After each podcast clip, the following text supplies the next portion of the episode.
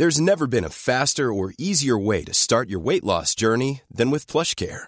PlushCare accepts most insurance plans and gives you online access to board-certified physicians who can prescribe FDA-approved weight loss medications like Wigovi and Zepbound for those who qualify. Take charge of your health and speak with a board-certified physician about a weight loss plan that's right for you. Get started today at plushcare.com slash weight loss. That's plushcare.com slash weight loss. plushcare.com.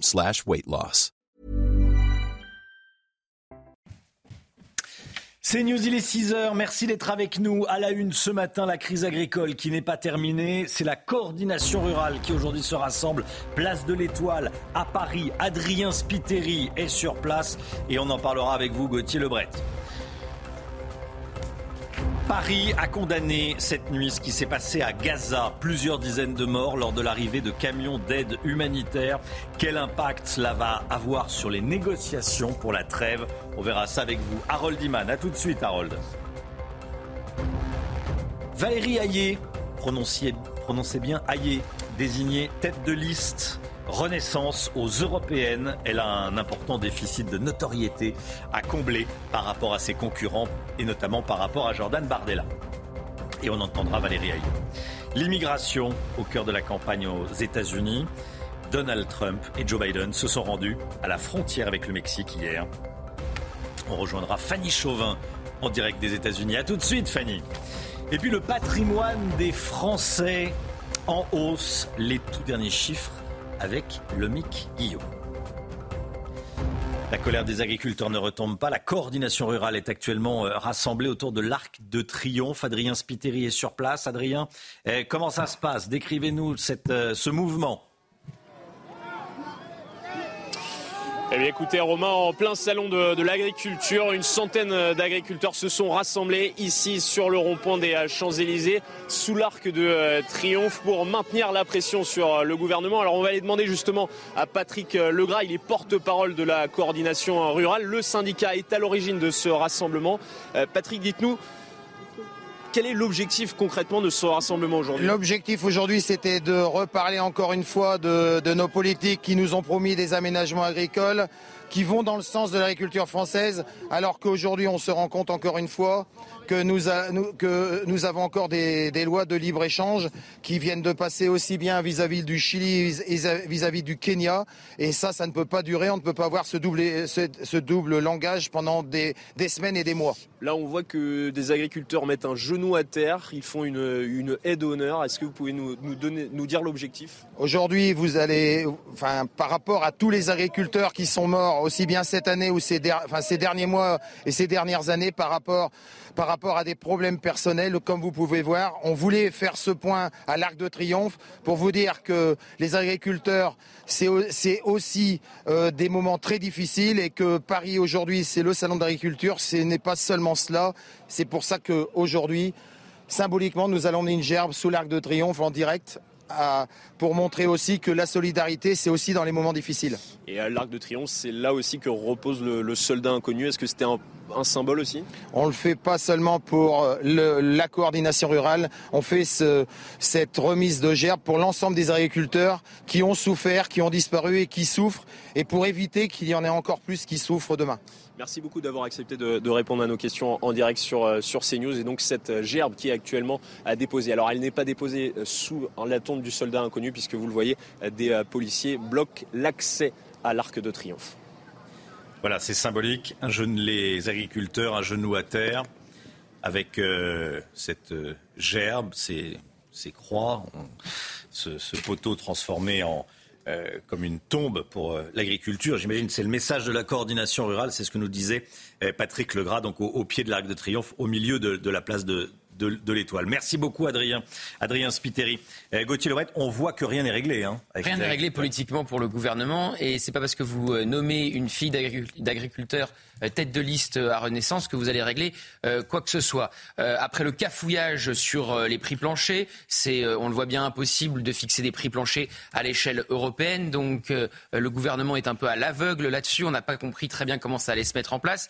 Et donc il reste, vous l'avez entendu, de nombreuses revendications non salués par le gouvernement. Donc surtransposition des normes, sortir, on vient de l'entendre, de l'agriculture des traités de libre-échange. Et puis politiquement, il faut le dire, la coordination rurale donc, se mobilise ce matin. Il y aura sans doute d'autres mobilisations, d'autres syndicats dans les heures qui viennent. La coordination rurale, c'est le syndicat qu'Emmanuel Macron a visé lors de sa visite au Salon de l'Agriculture, puisque je vous rappelle que le chef de l'État a rendu responsable la coordination rurale de son mauvais accueil au Salon et il a accusé la coordination d'être en lien avec le Rassemblement national, ce que nient les représentants de la, de la coordination rurale. Mais donc voilà, le Salon de l'Agriculture doit s'arrêter à la fin du week-end et on voit bien que les problématiques restent là, sur le devant de la scène. Et évidemment, on va beaucoup en parler lors de cette campagne pour les européennes. Les agriculteurs ont-ils été assez écoutés ou pas? Je vous pose la question. Qu'est-ce que vous en pensez? Vous avez flashé le QR code, vous le flashez, il est à l'écran et vous enregistrez votre vidéo. On vous entendra à 7h30 et à 8h30. Emmanuel Macron exprime sa plus ferme réprobation après la mort d'une centaine de Palestiniens pendant une distribution d'aide à Gaza, Chana. Le chef de l'État demande vérité et justice. Hier, l'arrivée d'un camion humanitaire a créé euh, le chaos. Des centaines de Gazaouis euh, affamés l'ont encerclé pour récupérer euh, de la nourriture. Le Hamas accuse l'armée israélienne d'avoir ouvert le feu sur des civils. Tsahal reconnaît des tirs limités par des soldats qui se sentaient menacés et fait état de plusieurs personnes mortes piétinées. Aminat Adem. À Gaza, les blessés affluent à l'hôpital Kamal Edouane. D'après le ministère de la Santé du Hamas, une centaine de Palestiniens sont morts lors d'une distribution d'aide humanitaire. Certains ont été piétinés et d'autres tués à balles réelles par l'armée israélienne. Nous étions allés chercher de la nourriture, de la farine, et ils ont commencé à nous tirer dessus. Nous nous sommes jetés sur le trottoir. Personne n'est venu nous aider. Certains ont besoin de premiers soins, mais il n'y en a pas. Sur ces images diffusées par Tsahal, des milliers de Palestiniens en proie à la famine se ruent vers ces camions chargés de denrées alimentaires. Une panique s'installe et provoque une bousculade. Israël reconnaît des tirs qu'elle dit limités de soldats qui se sentaient menacés. Il y a eu de la part des, comment dire, des chauffeurs un effet de panique avec euh, le mouvement de foule. Les camions euh, ont, euh, ont, écrasé semble-t-il, des dizaines euh, de Palestiniens. Après des tirs de sommation, il y a eu des tirs, des tirs de Tzahal, parce que euh, il y avait un danger de mort de la part des soldats, des milliers et des milliers de soldats, de, milliers et des milliers pardon, de Gazaouis. Le Hamas a prévenu que ce drame pourrait empêcher une nouvelle trêve avec Israël. Joe Biden, qui espérait un cessez-le-feu à Gaza d'ici lundi, a finalement déclaré que cette pause des hostilités ne se produirait probablement pas d'ici cette date. Harold Diman avec nous. Harold, vous nous dites, vous nous dites qu'Israël est sous pression internationale. On a vu la réaction française. Il y a eu de, nombreuses euh, réactions euh, à travers le, monde. Est-ce que les États-Unis peuvent encore trouver une solution à cette crise? Alors, euh, le gouvernement Biden tente d'épargner une déroute diplomatique pour Israël, particulièrement à l'ONU, où la voix américaine a menacé d'utiliser le veto, donc on n'est pas allé à une résolution au Conseil de sécurité, malgré les recommandations du secrétaire général de l'ONU, Antonio Guterres. Et il est sous pression, euh, Joe Biden, de plusieurs manières. Euh, il soutient Israël, mais il gronde Benjamin Netanyahou et il doit ménager les arabo-américains qui sont normalement démocrates, qui sont très nombreux dans le Michigan et qui vont le lâcher. Donc c'est très difficile d'être lui. Et à présent, avec toutes ces condamnations, voilà que le Hamas refuse son plan de paix et qu'Israël aussi n'est plus tellement intéressé. Ils veulent, certains membres du gouvernement, bien sûr, continuer à attaquer le Hamas, même pendant la trêve. Alors, cette situation dramatique au Proche-Orient est entrée dans la politique intérieure de plusieurs pays, vous nous dites, dans le Royaume-Uni? Ah oui, c'est flagrant, puisque hier a remporté une élection partielle à la Chambre des communes quelqu'un qui était à gauche, qui est à gauche du Parti travailliste, George Galloway. C'est une figure très connue en Angleterre. Il a battu tous les partis sur une campagne qui tenait en un mot, deux mots, Free Gaza ou Free Palestine. Vous voyez les couleurs de la Palestine. Regardez le drapeau de la Palestine. Rochdale, c'est une banlieue de Manchester. Eh bien, le Parti travailliste, qui devrait normalement gagner les prochaines élections générales britanniques, a bien du souci à se faire sur sa gauche. Merci Harold. La majorité présidentielle a dévoilé son candidat pour les européennes et c'est une candidate, Valérie Hayé, députée euh, Renaissance, eurodéputée Renaissance. Elle a été désignée tête de liste. Alors, inconnue du grand public, elle aura la responsabilité de rivaliser avec la liste du Rassemblement national qui prend le large dans les sondages. Elle était euh, l'invitée de TF1 hier soir et a donné euh, son cap pour cette élection. Écoutez. Ma mission, elle est très claire, c'est de la gagner, cette campagne. Vous avez 12 points de retard. mais moi, quand je regarde la presse, j'ai l'impression que les jeux sont déjà faits. Quand j'écoute le Rassemblement national et Jordan Bardella, j'ai l'impression qu'il ne faudrait même pas rentrer en campagne. Eh bien non, c'est mal me connaître. C'est mal connaître le président de la République. Et moi, euh, j'appelle tous ceux qui se reconnaissent dans le projet européen du président de la République, tous ceux qui veulent défendre l'Europe de Simone Veil, l'Europe euh, euh, de Jacques Delors, à se mobiliser dans cette campagne. Et je pense que vous allez être surpris. Et même, je dirais, rendez-vous le 9 juin. Voilà, Valérie Hayé, ce que je vous disais dans les, dans les titres, qui a un sacré déficit de, notoriété. En clair, elle est inconnue. Hein. Mais bon, après avoir fait un 20h de, TF1, euh, les gens l'ont entendu, quelques millions de personnes, mais elle va devoir rattraper ce, ce déficit de notoriété. La collecte nationale des Restos du Cœur commence aujourd'hui. Chaque année, début mars, les équipes euh, bénévoles se mobilisent pendant trois jours. Ils vont à la rencontre du grand public dans les supermarchés pour collecter des denrées alimentaires et des produits d'hygiène, Chana. Alors l'année dernière, l'équivalent de 8 700 000 repas ont été euh, collectés par plus de 80 000 bénévoles dans 7 500 euh, magasins. Cette année, la présidente des Restos du Cœur en Gironde, Françoise Casadebeg, nous dit, nous en dit plus sur les besoins dans son département. Écoutez. La collecte euh, est primordiale, essentielle. Euh, c'est le seul moyen que nous ayons pour continuer à aider les familles euh, toute l'année. Donc, essentiel pour nous. À peu près pour nous, un, un peu plus de 2000 bénévoles engagés sur, le, sur tous les magasins. Les besoins en Gironde sont les mêmes que partout en France. Hein. Les personnes ont besoin d'être euh, aidées sur le plan alimentaire, mais bien autre chose. Et ont besoin surtout d'être accueillies et écoutées, je le trouve, moi, personnellement. Euh, donc voilà, donc euh, on inscrit tous les jours euh, sur les 42 centres de la Gironde des familles que l'on ne connaissait pas forcément avant, qui viennent parce qu'ils ont un besoin urgent sans écouter la musique évidemment. Et hum, pour faire un don, vous vous rendez sur collect.restoducoeur.org. Voilà, vous allez sur Internet ou vous allez dans les supermarchés. Vous allez certainement croiser les bénévoles. Bravo à eux. C'est beau la solidarité. C'est beau d'en parler. C'est mieux de la pratiquer. Donc euh, voilà, bravo à, ceux qui font ça, qui vont euh, récolter des, euh, avec, leur, avec leur caddie des, des dons. On peut donner de la, de la nourriture, des produits d'hygiène, tout ce qu'on veut. Voilà comment ça se, comment ça se passe. Restez bien avec nous dans un instant. Le duel Trump-Biden qui a commencé aux États-Unis avec euh, l'immigration au cœur de la campagne. À tout de suite. C'est News, il est 6h15. Tout d'abord, le point info avec Chana Lousteau. Les toutes dernières informations. Chana. Emmanuel Macron exprime sa plus ferme réprobation après la mort d'une centaine de Palestiniens pendant une distribution d'aide à Gaza. Hier, l'arrivée d'un camion humanitaire a créé euh, le chaos. Des centaines de Gazaouis affamés l'ont encerclé pour récupérer de la nourriture. Le Hamas accuse l'armée israélienne d'avoir ouvert le feu sur des civils. Tsahal reconnaît des tirs limités par des soldats qui se sentaient menacés et fait état de plusieurs personnes décédées piétinées par la foule. Le verdict dans le procès du meurtre d'Éric Masson est attendu aujourd'hui. La perpétuité a été requise hier contre Ilias Akoudad, le principal suspect, avec 22 ans de sûreté. Sa dangerosité et la nécessité de protéger la société ont été plaidées par l'avocat général. Si pour les avocats de l'accusé, cette peine est inhumaine, pour les proches d'Éric Masson, c'est un soulagement.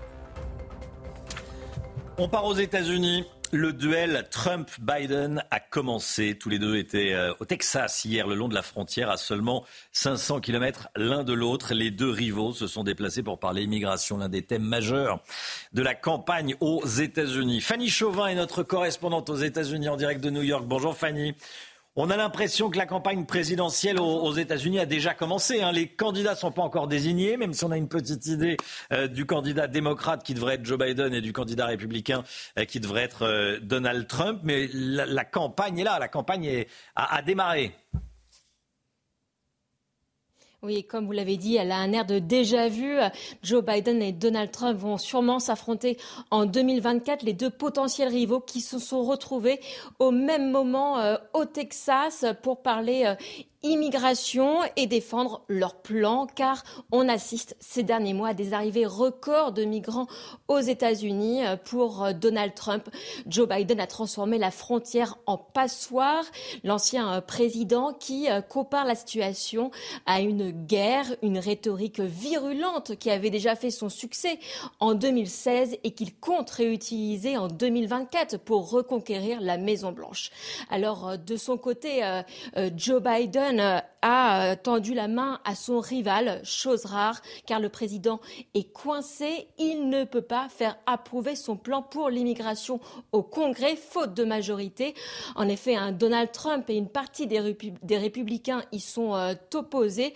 Le milliardaire, l'ancien président, ne veut pas offrir une victoire politique à son potentiel adversaire à quelques mois de l'élection présidentielle.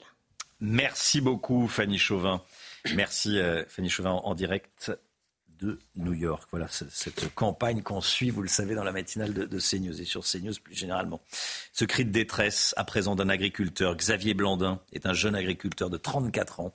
Dans Lyon, il cultive 183 hectares en agriculture bio et il élève seul ses 80 vaches limousines. Et son histoire est assez unique puisqu'il s'est lancé dans le secteur euh, sans aucune, sans aucune aide et hors cadre familial, simplement par passion. Mais aujourd'hui, il ne s'en sort plus. Écoutez son témoignage bouleversant.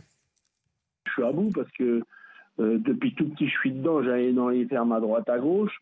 Euh, j'aime ce métier-là.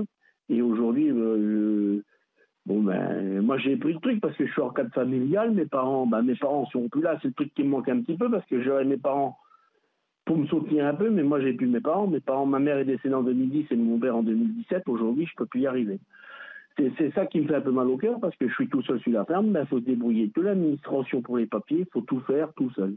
Quand vous rentrez le soir, que vous êtes tout le temps rigne et puis que les fois qu'on s'engueule euh, pour plein de trucs, euh, à cause de ça surtout.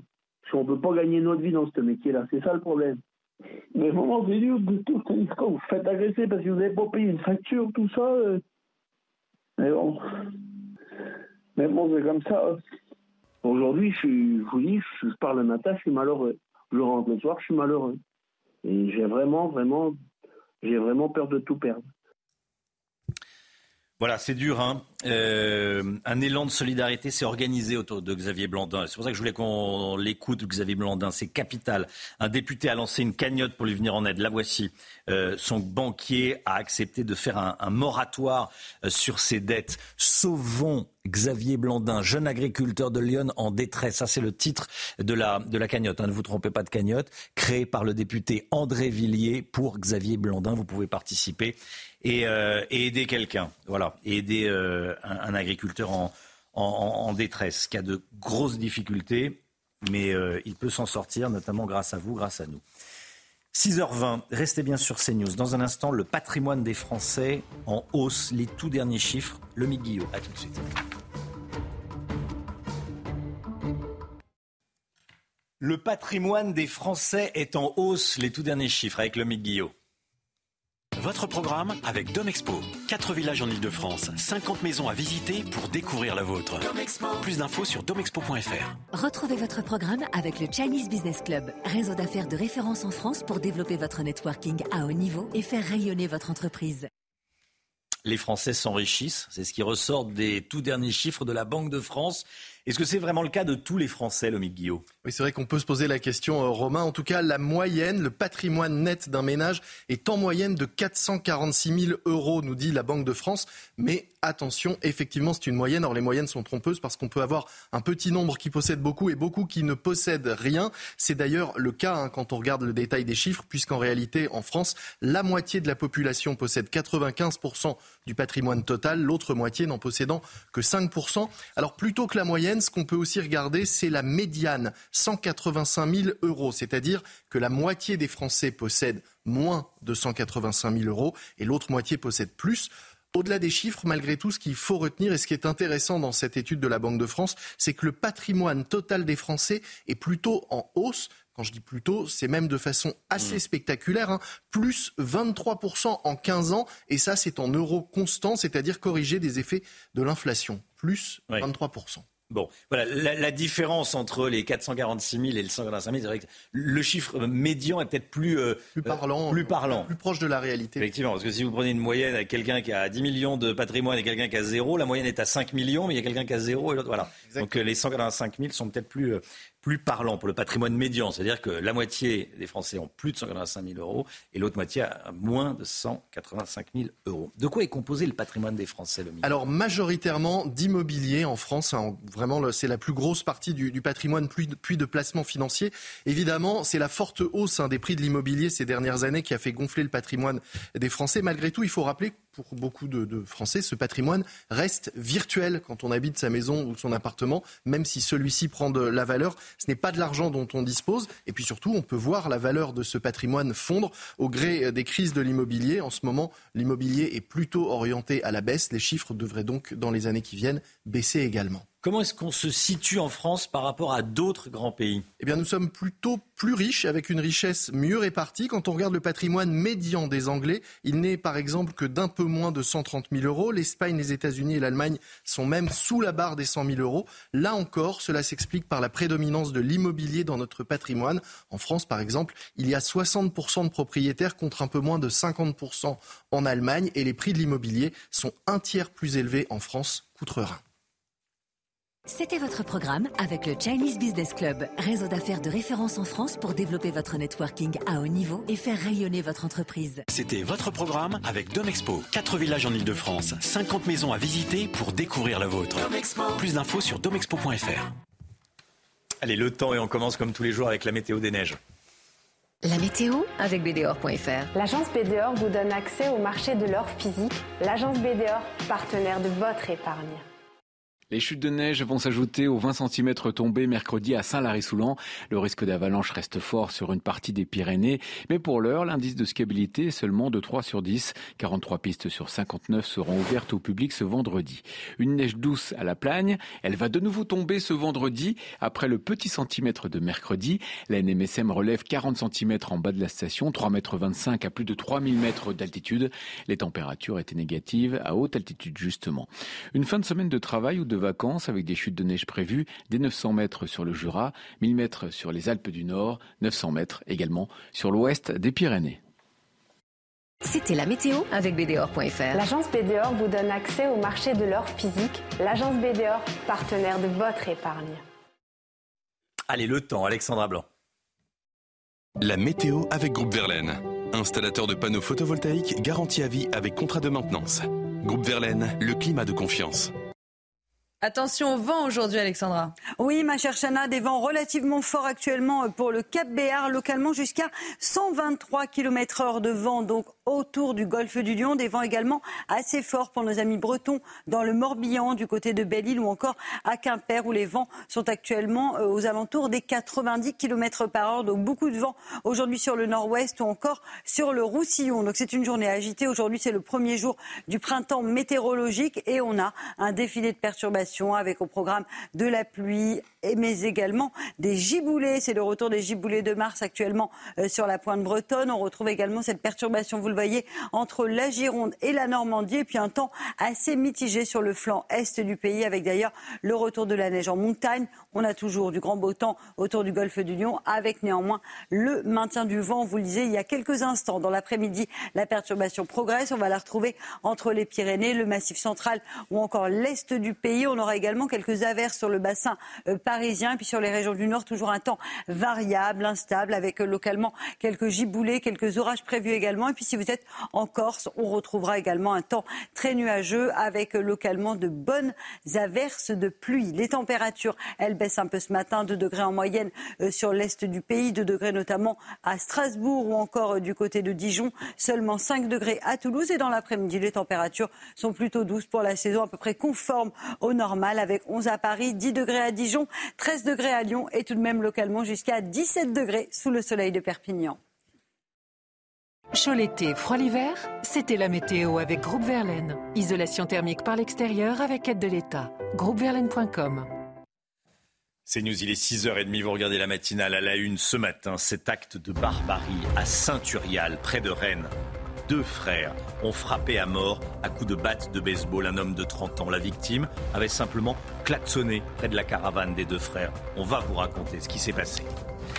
La coordination rurale mène en ce moment même une action sur la place de l'Étoile à Paris. Les agriculteurs ont déposé une gerbe en hommage à tous les agriculteurs morts ces dernières années. Vous allez voir. On connaîtra aujourd'hui le verdict dans le procès du meurtre d'Éric Masson, du policier Éric Masson. La perpétuité a été requise hier contre le principal suspect. Plusieurs dizaines de morts lors d'une distribution d'aide humanitaire à Gaza. Plus de 110 Gazaouis, selon le Hamas, ont été tués par des tirs de soldats israéliens, mais aussi à cause d'un mouvement de foule. On sera en direct avec Lisben Kemoun, rédactrice en chef de Radio Judaïka. Ce meurtre ignoble s'il en est à Saint-Urial en Ille-et-Vilaine, près de Rennes. Anthony, 30 ans, a klaxonné de nuit devant une caravane. Il a été frappé à mort à coups de baseball. Ça s'est passé le week-end dernier, Chana. Les auteurs présumés du meurtre sont euh, les habitants de cette caravane, deux frères bien connus du village pour leur agressivité. Ils ont été mis en examen et placés en détention provisoire. Voilà, il a été frappé à mort à coups de, de batte de baseball. Mm. Euh, reportage de Michael Chaillot. Sur les lieux du drame, des fleurs et ces mots écrits par la maman d'Anthony, 30 ans, tabassé à mort à coups de batte de baseball parce qu'il a eu le malheur de klaxonner en passant devant cette caravane où vivaient ses agresseurs, deux frères, à la sortie du village de Simon. Dans ce lieu dit en pleine campagne, tout le monde, ou presque, a déjà eu affaire avec les deux mises en cause. Quand je passais avec mon tracteur, euh, et comment dire, il me, photographiait et puis euh, il, parce qu'apparemment je faisais du bruit. Il a dit à ma femme, tu vas mourir, en lui mettant les doigts dans les yeux. Deux semaines plus tôt, Anthony avait eu un différend avec les deux frères, mais selon le maire de Saint-Urial, les choses jusque-là étaient sous contrôle. Pour les proches d'Anthony, il y a eu un retard à l'allumage. Que ce soit les élus ou même les gendarmes, tant qu'il n'y a pas de, preuves avérées, eh ben, on ne peut pas y aller au bout. Et il faut, que ça en arrive euh, à, ce point-là pour, euh, bah, pour, euh, pour les mettre hors, du, hors de, de, circuit et hors du, du, danger. Ça vous met en colère? Ah bah moi, total. Ça, ça m'en fout d'un truc pareil. Les deux frères ont été mis en examen et écroués. Samedi, une marche blanche est organisée à la mémoire d'Anthony à Saint-Urial. Il allait devenir papa pour la deuxième fois dans quelques jours. Voilà, dramatique. Euh, la colère des agriculteurs qui ne retombe pas. Ils veulent maintenir la pression sur le gouvernement en plein salon de l'agriculture. Une centaine de militants de la coordination rurale sont actuellement rassemblés autour de l'Arc de Triomphe à Paris, lieu symbolique s'il en est. Hein. Ils ont déposé une gerbe de fleurs euh, devant euh, le monument en hommage à tous les agriculteurs décédés ces dernières années. Écoutez ces témoignages sur place. Ce rassemblement, en fait, c'est pour toujours dire notre, colère qu'on a. On n'a pas été entendu malgré les promesses qui ont été dites par samedi dernier par notre président de la République. On veut défendre nos, notre, terre, nos valeurs, et on n'y arrive plus. On a, des gros problèmes de, trésorerie. On a notre régime social, la MSA, qui est, pourri, qui fait que nous prendre du fric quand on gagne un peu d'argent. Voilà, une opération actuellement donc de la coordination rurale euh, autour de la place de l'Étoile. Gros problème de circulation euh, à, l'ouest de, Paris, euh, soit dit en passant. Est-ce que les agriculteurs ont été assez écoutés ou pas? Je vous pose cette question ce matin. Dans la matinale, vous flashez le QR code et on vous entendra à 7h30 à 8h30. Le verdict dans le procès du meurtre d'Éric Masson, du policier Éric Masson, est attendu aujourd'hui. La perpétuité a été requise hier contre Ilias Akoudad, le principal suspect. Perpétuité avec 22 années de sûreté, Chana. Hein. Sa dangerosité et la nécessité de protéger euh, la société ont été plaidées par l'avocate générale. Si pour les euh, avocats de l'accusé, cette peine est inhumaine, pour les proches d'Éric Masson, c'est un soulagement. Euh, nous avons rencontré Yann Combe, l'un de ses amis qui a assisté à tout le procès. Juliette Sadat. Dans les couloirs de la cour d'assises du Vaucluse, l'émotion est à son comble. Pour les collègues d'Éric Masson, les réquisitions de la Cour, la perpétuité assortie d'une peine de 22 ans de prison, étaient attendues. Bon, pour moi, il ne mérite pas moins. Hein. Il mériterait même plus, mais bon, ça n'existe pas. Donc, comme l'a dit euh, la famille, euh, nous, on a pris perpète hein, en perdant notre copain. Donc, on n'attend pas moins euh, de la sanction qui sera à son encontre. Quoi. Yann Combe a côtoyé de près le brigadier Éric Masson. Il a assisté à chaque jour du procès, revivant le drame encore et encore. Ça nous remémore ces moments-là. Moi, J'ai pleuré plusieurs fois, hein, moment de truc, je, l'avoue. Euh, même là, j'en tremble encore parce que ça me, ça me, ça me, voilà, ça me touche. Un drame dont se sont à peine remis les gardiens de la paix d'Avignon et qui les hantent encore lors de certaines interventions. Effectivement, on a toujours maintenant dans l'arrière de la mémoire le fait que ça peut dégénérer très vite et, beaucoup plus rapidement que ce qu'on pouvait s'attendre, même sur un simple contrôle de deal. Quoi. Donc euh, effectivement, tous nos copains sont beaucoup plus prudents aujourd'hui, mais ils l'étaient déjà beaucoup à l'époque. Hein. Pour les proches et les collègues d'Éric Masson, les explications de la défense sont difficiles à avaler. S'il avoue avoir tiré sur sa victime, l'accusé prétend qu'il ignorait qu'il tuait un policier. Des étudiants de Sciences Po Paris ont déployé le drapeau palestinien dans l'enceinte de l'établissement. On pouvait entendre euh, des euh, slogans pro-palestiniens, Chana? Oui, des tracts pro-palestiniens ont également été euh, distribués. Regardez tout d'abord la séquence.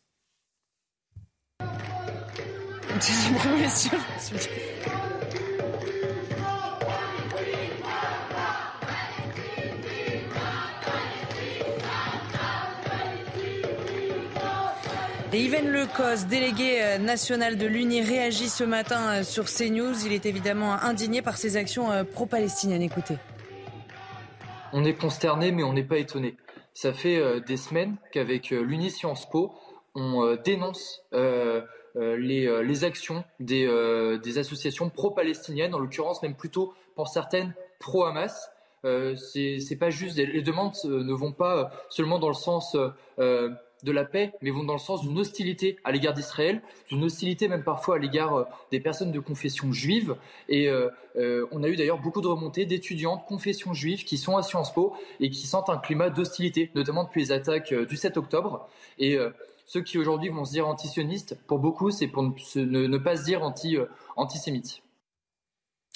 Des drones kamikazes français pour aider l'Ukraine. Le ministre des Armées en a commandé 2000. Sébastien Lecornu l'a annoncé hier. Il s'est euh, rendu dans l'usine où sont fabriqués ces drones. Les 100 premiers drones seront livrés cet été en Ukraine, mais certains seront aussi destinés à l'armée française. Écoutez euh, le ministre. La France va acheter 2000 munitions téléopérées, 2000 drones kamikazes, donc une grande partie évidemment sera issue ici euh, de, cette usine, qui vont à la fois autant servir pour les besoins de l'armée française que pour euh, l'Ukraine. On a euh, évidemment là quelque chose qui va commencer à prendre de la masse et qui va être en mauvais français un énorme game changer pour l'armée ukrainienne, parce que ça va permettre de traiter un certain nombre de menaces et évidemment ça se fait en complément de ce que nous avons déjà fait par ailleurs avec nos canons César, parce qu'on reste dans la dynamique de l'artillerie et dans la capacité à tenir une ligne de front, soit dans la contre-offensive, soit tout simplement aussi parfois dans une logique purement défensive. Tiens, euh, Emmanuel Macron veut que la chanteuse Aya Nakamura participe à la cérémonie d'ouverture des Jeux Olympiques. La chanteuse qui a été reçue à l'Elysée, le président de la République lui a demandé quelle chanson du répertoire français lui plaisait particulièrement. Elle a dit j'aime beaucoup Edith Piaf. Euh, du coup, il devrait y avoir Aya Nakamura qui chante du Edith Piaf. Tiens. Alors, Aya Nakamura, c'est ça, notamment.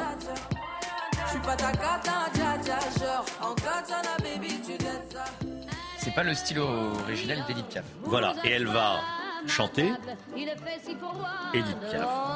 Ici c'est confortable, laissez-vous faire, Milord, et prenez bien vos aises, vos peines sur bon, qu'est-ce qu'on en dit Bonne idée. Ah, c'est pas le même, ah non, c'est pas le même. Euh, mais, Aya Nakamura reprend Piaf. Elle chante très bien, donc euh, ça peut être une jolie interprétation. Allez, 6h39, restez bien avec nous. Dans un instant, Lise Benkemoun, rédactrice en chef de Radio Judaïka. On va revenir sur ce qui s'est passé à Gaza. À tout de suite. C'est News 6h42. Tout d'abord, le rappel de l'info, les dernières informations avec vous, Chana Lousteau. L'obligation de faire 15 heures d'activité par semaine pour toucher le RSA va être étendue à partir d'aujourd'hui. Après avoir été testée ces derniers mois, elle sera étendue à 47 départements. L'expérience a été concluante. Dans le Nord, par exemple, 40% des allocataires qui ont suivi euh, ces heures obligatoires ont retrouvé du travail. Le dispositif devrait être généralisé partout en janvier prochain.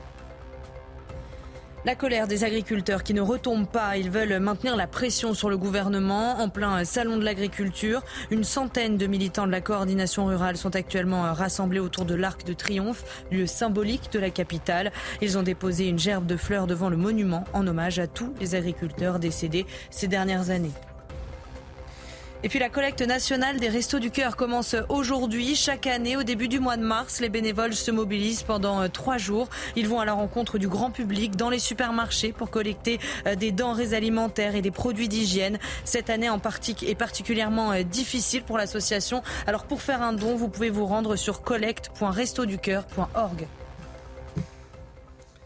Lise Benkimoun est en direct avec nous. Bonjour Lise, rédactrice en chef de Radio Judaïka. Euh, on va revenir sur ce qui s'est passé à Gaza. Plusieurs dizaines de morts lors de l'arrivée de camions d'aide humanitaire à Gaza. Des camions ont foncé dans une foule affamée. Des militaires israéliens qui se sont sentis menacés ont tiré. Paris a dénoncé cette nuit des tirs israéliens injustifiables.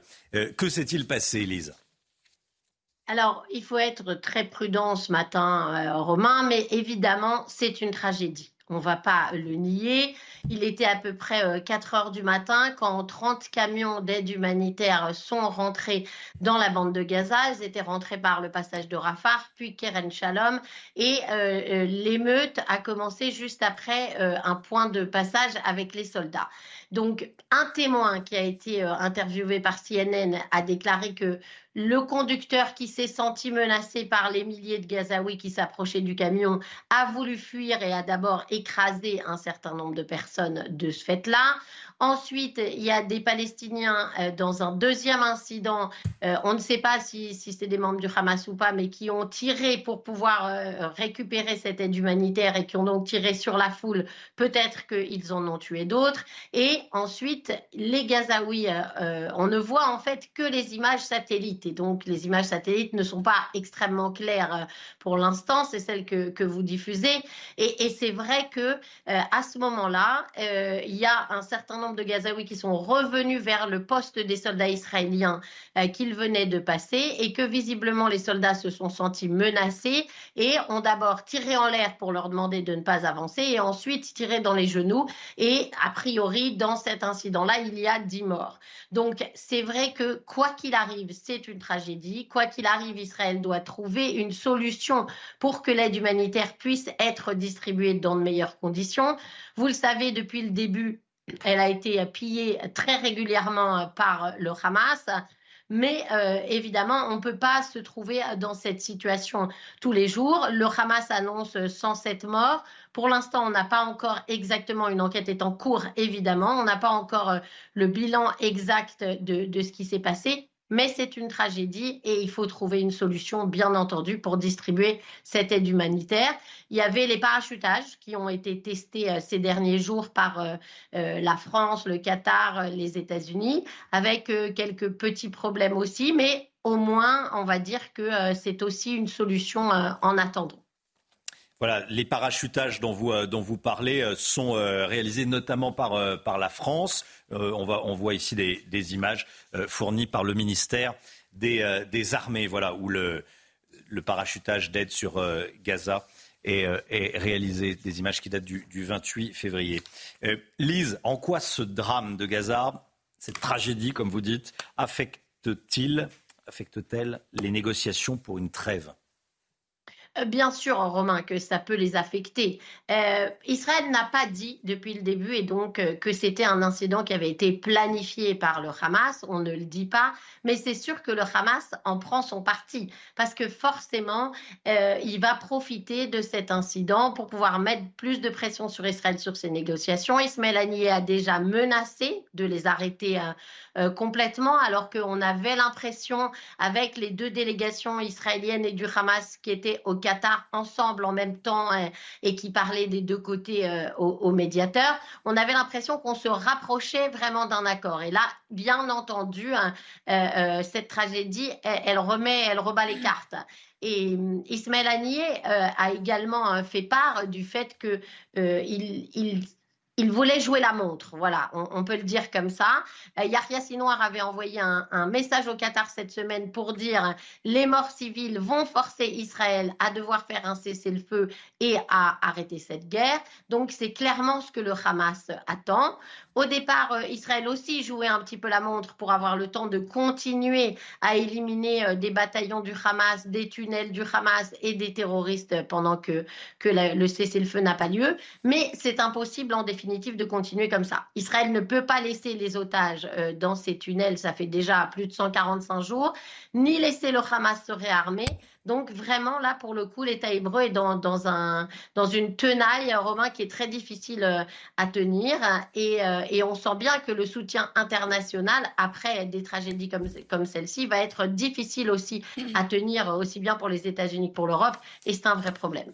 Merci beaucoup, Lise. Lise Benkemoun en direct avec nous. On va continuer à, parler de, ce qui s'est passé à, Gaza. Euh, merci beaucoup, Lise, et en Israël, évidemment. On a des nouvelles du navire plastique Odyssey, Chana. Oui, on en parle régulièrement euh, dans la matinale. Eh bien, l'équipage revient de l'île la plus polluée euh, du monde. Il s'agit de l'île d'Henderson au cœur euh, du Pacifique Sud et ils l'ont entièrement nettoyée. Simon Bernard, le cofondateur, nous raconte. On revient de 10 jours d'expédition sur l'île d'Henderson, qui était l'île la plus polluée au monde. Et on a réussi avec toute l'équipe à nettoyer cette île. Ça n'avait jamais été fait encore. On a collecté 9 tonnes de déchets plastiques qu'on a réussi à extraire. La difficulté, c'est qu'il y a une barrière de corail qui est quasiment infranchissable. Et donc, on a dû mettre en place des techniques euh, assez innovantes. On a utilisé notamment un parachute ascensionnel qui nous a permis de faire voler les déchets au-dessus de la barrière de corail et de les récupérer sur le bateau. Donc là, ça fait 10 jours, on est super content parce que c'était euh, une grande première d'arriver à nettoyer cette île. Depuis des années, euh, plusieurs expéditions avaient tenté de le nettoyer. Donc là, ces déchets ont été rapatriés en partie sur le bateau en partie à Pitcairn. Et ça fait quelques jours qu'on est là pour les recycler. Donc on va les transformer et en faire du mobilier, euh, des tables, des bancs, des chaises pour l'île de Pitcairn, pour pouvoir sensibiliser aussi les touristes qui viennent et montrer ce qu'on peut faire avec ces déchets plastiques. Voilà une belle initiative dont on vous parle dans la matinale. Valérie Hayé, la nouvelle tête de liste Renaissance pour les européennes du 9 juin prochain, elle est elle, souffre d'un manque de notoriété. J'allais dire, elle est totalement inconnue. Pas totalement inconnue, mais euh, pas loin. Elle, elle souffre d'un sérieux manque de notoriété. On va en parler dans un instant avec, euh, avec Gauthier Lebret. A tout de suite.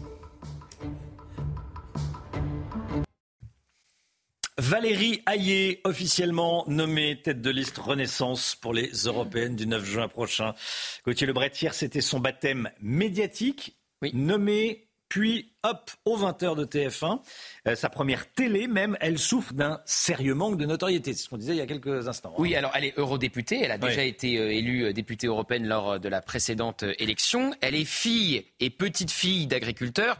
Et ça a son importance au vu du contexte. Ça explique aussi le choix du président de la République. Et vous le disiez, Romain, elle est parfaitement inconnue du grand public. Alors il faut dire Valérie Hayé, c'est ce qu'elle a dit hier, parce que les journalistes l'appelaient Valérie ailleurs depuis les débuts de la semaine parce qu'on savait déjà euh, qu'elle avait été euh, eh bien choisie par le président de la République. Alors elle, elle a commencé euh, l'interview en disant merci à Gilles Boulot de m'avoir appelé Valérie Hayé, mais elle l'a rebaptisé Gilles Boulot, Gilles, Bouillet, qui est l'ancien bras droit. Gilles Boyer. Gilles Boyer, l'ancien bras droit d'Édouard Philippe. Alors voilà. Donc on sait qu'elle a été choisie après plusieurs refus. Bruno Le Maire, qui était le euh, favori d'Emmanuel Macron, le euh, ténor évidemment de la majorité. On a aussi parlé un temps euh, d'Olivier Véran et de Clément Beaune. Elle part donc, Romain, vous l'avez dit, avec un sérieux désavantage. elle est effectivement inconnue du grand public, contrairement à ses concurrents et évidemment contrairement à Jordan Bardella. Et surtout, elle part en campagne en dernier, parce que tous les autres ont été sélectionnés depuis plusieurs semaines. Alors, sa liste est distancée de 10 points par le président du RN mais rien n'est perdu. C'est ce qu'elle a dit hier aux 20h de TF1 et je vous propose de l'écouter. Ma mission, elle est très claire, c'est de la gagner, cette campagne. Vous avez 12 points de retard. Quand mais moi, quand je regarde la presse, j'ai l'impression que les jeux sont déjà faits. Quand j'écoute le Rassemblement national et Jordan Bardella, j'ai l'impression qu'il ne faudrait même pas rentrer en campagne. Eh bien non, c'est mal me connaître c'est mal connaître le président de la République. Et moi, euh, j'appelle tous ceux qui se reconnaissent dans le projet européen du président de la République, tous ceux qui veulent défendre l'Europe de Simone Veil, l'Europe euh, euh, de Jacques Delors, à se mobiliser dans cette campagne. Et je pense que vous allez être surpris. Et même, je dirais, rendez-vous le 9 juin. Voilà, Simone Veil. Oui. Mm. Bon. les concurrents de Valérie Hayet, euh, ne l'épargne pas après sa prestation au JT de 20h euh, hier soir. Hein. Rendez-nous Nathalie Loiseau. Voilà comment a réagi Jordan Bardella. Nathalie Loiseau, c'est celle qui avait mené la liste de la République en marche euh, à l'époque, lors de la dernière élection des européennes. Ensuite, Guilhem Carayon, président des jeunes LR, donc aussi évidemment en concurrence, et en plus il pourrait être potentiellement sur la liste LR pour les européennes. Rarement vu un crash pareil en direct au JT de TF1. Valérie Hayé, vraiment pas au niveau. Et puis Céline Inard, qui est numéro 2 de la liste des Républicains, qui est euh, elle-même euh, agricultrice. Elle dit Valérie Hayé, candidate de Macron aux élections européennes, s'est présentée ce soir au JT de TF1 comme fille d'agriculteur, sans apporter une seule solution pour nos agriculteurs à l'échelle européenne et après avoir voté la décroissance agricole à Bruxelles. Dommage. Alors Valérie Hayé donne aussi une interview au Figaro où elle cible le Rassemblement national. Ah bon, c'est clairement le match de cette élection. On l'a mm. bien compris, euh, installé par Emmanuel Macron lui-même au salon euh, de l'agriculture quand il a accusé euh, le RN d'être derrière son très mauvais accueil, et puis par Gabriel Attal à l'Assemblée nationale quand il a dit à Marine Le Pen que c'était une représentante des troupes de Vladimir Poutine en France. Alors suite aux propos du président qui a emmené, vous le savez, le débat des européennes sur l'Ukraine, le sujet s'est décalé. Dans le Figaro, Valérie Hayé en remet une couche en, disant le RN, c'est la schizophrénie euh, politique en permanence. Alors, il faut savoir pourquoi elle utilise le terme de, schizophrénie, parce que Jordan Bardella dit euh, souvent du président qu'il est schizophrène. Elle ajoute, la semaine A, Jordan Bardella explique qu'il ne faut pas interférer dans la vie politique de certains pays pour ne pas avoir à se positionner sur les opposants à Vladimir Poutine. Mais la semaine B, il vote pour une résolution soutenant les opposants politiques à Cuba. Donc on a bien compris euh, que le match central de cette élection, c'est Renaissance contre le, contre le Rassemblement hmm. euh, national. Voilà, on voit les propos de Valérie Hayé dans, le Figaro. Et d'ailleurs, il faut le dire, hein, les autres candidats à gauche comme à droite, ont énormément de mal à, exister médiatiquement. On l'a vu au, Salon de l'Agriculture. Euh, qui sait que Éric Ciotti, que François-Xavier Bellamy, que Laurent Vauquier se sont eux aussi euh, rendus sur place. C'est compliqué pour les LR, mais pas seulement. Alors Jordan Bardella, tout ça va s'accélérer, sera dimanche à Marseille pour son premier meeting de campagne, une semaine pile avant celui de Valérie Hayé à Lille. Encore un nouvel exercice pour la tête de liste de Renaissance, après le 20h de TF1 et avant avant surtout les débats télévisés avec tous les candidats. Merci beaucoup Gauthier. Voilà, est-ce qu'elle est vraiment la, meilleure euh, pour euh, faire euh, mentir les, sondages qui donnent renaissance autour de 20% et plutôt en dessous? Je poserai la question à Stanislas Guérini, que vous avez peut-être vu sur les images tout à l'heure et qui était là, lors de l'intronisation de Valérie Hayé, voilà, et qui est par ailleurs, accessoirement, ministre de la fonction publique. Il sera avec nous à 8h10, invité de la grande interview. 6h58, le temps tout de suite. Alexandra Blanc. La météo avec Groupe Verlaine. Installateur de panneaux photovoltaïques garantie à vie avec contrat de maintenance. Groupe Verlaine, le climat de confiance. Quel est le programme ce week-end, Alexandra? Eh bien, un temps agité, notamment sur le sud-est du pays ou encore en montagne, avec au programme, eh bien, conditions météo dégradées avec euh, la journée de samedi qui sera d'ailleurs la journée la plus maussade du week-end. Forte dégradation dans le sud-est, hein, notamment pour la région niçoise. Ça tombe mal. Il y a le carnaval de Nice ce week-end. Eh bien, a priori, ça se fera euh, sous de fortes précipitations. Et puis, si vous êtes en montagne, attention, beaucoup de neige prévue sur les Alpes du Sud, notamment entre samedi et surtout euh, dimanche. Donc, des conditions météo agitées. C'est d'ailleurs le cas aujourd'hui avec une nouvelle perturbation que l'on retrouve ce matin entre la Gironde et la Normandie. Des nuages, mais également de la neige sur le flanc est du pays, entre les Vosges, le Jura ou encore les Alpes. Entre les deux, alternance de nuages et d'éclaircies. Toujours un temps beaucoup plus lumineux en allant euh, vers le golfe du Lion, avec néanmoins le maintien du vent. Dans l'après-midi, toujours un temps gris, humide, avec d'ailleurs le retour des giboulées de mars. Et oui, près des côtes de la Manche, avec donc un temps assez variable, assez instable. Nous sommes le 1er mars et aujourd'hui, c'est quoi? C'est le début du printemps météorologique. On retrouvera également un temps très mitigé du côté de la Corse et puis toujours ce risque d'avalanche qui va se maintenir sur l'ouest des Pyrénées. Côté température, il fait froid ce matin à Dijon ou encore à Strasbourg avec 2 petits degrés, seulement 5 petits degrés euh, du côté euh, de Toulouse ou encore de Lyon. Et dans l'après-midi, les températures seront globalement de saison avec 10 degrés à Paris, 11 degrés à Paris, 10 degrés à Dijon, 12 degrés entre La Rochelle et le Bordelais. Vous aurez localement jusqu'à 17 degrés sous le soleil de Perpignan. Chaud l'été, froid l'hiver, c'était la météo avec Groupe Verlaine. Isolation thermique par l'extérieur avec aide de l'État. Groupeverlaine.com C'est News, il est 7h. Merci d'être là à la une ce matin. La crise agricole qui n'est pas terminée. La coordination rurale est rassemblée place de l'Étoile à Paris. L'un de ses représentants a été interpellé par la police il y a quelques instants. Adrien Spiteri est sur place. A tout de suite, Adrien. Paris a condamné cette nuit ce qui s'est passé à Gaza. Plusieurs dizaines de morts lors de l'arrivée de camions d'aide humanitaire. Quel impact cela peut avoir sur les négociations pour la trêve? Harold Iman est avec nous. La drogue du pauvre, c'est le nom que l'on donne au Lyrica, un médicament détourné de son usage initial pour être utilisé comme drogue. Son trafic prend de l'ampleur. Reportage CNews. C'est une mesure de la dernière loi travail. Il faudra bientôt effectuer 15 heures d'activité pour bénéficier du RSA et cette mesure va être appliquée à partir d'aujourd'hui dans 47 départements après avoir été testée dans 18 d'entre eux. Pour quel résultat? Lomi Guillot avec nous. Et puis on accueille Pierre Lelouch, ancien ministre. Bonjour Pierre Lelouch. Est-ce que la situation en Ukraine est inquiétante? Est-ce que la situation en Europe est inquiétante? On va en parler avec vous euh, juste à la fin de ce journal.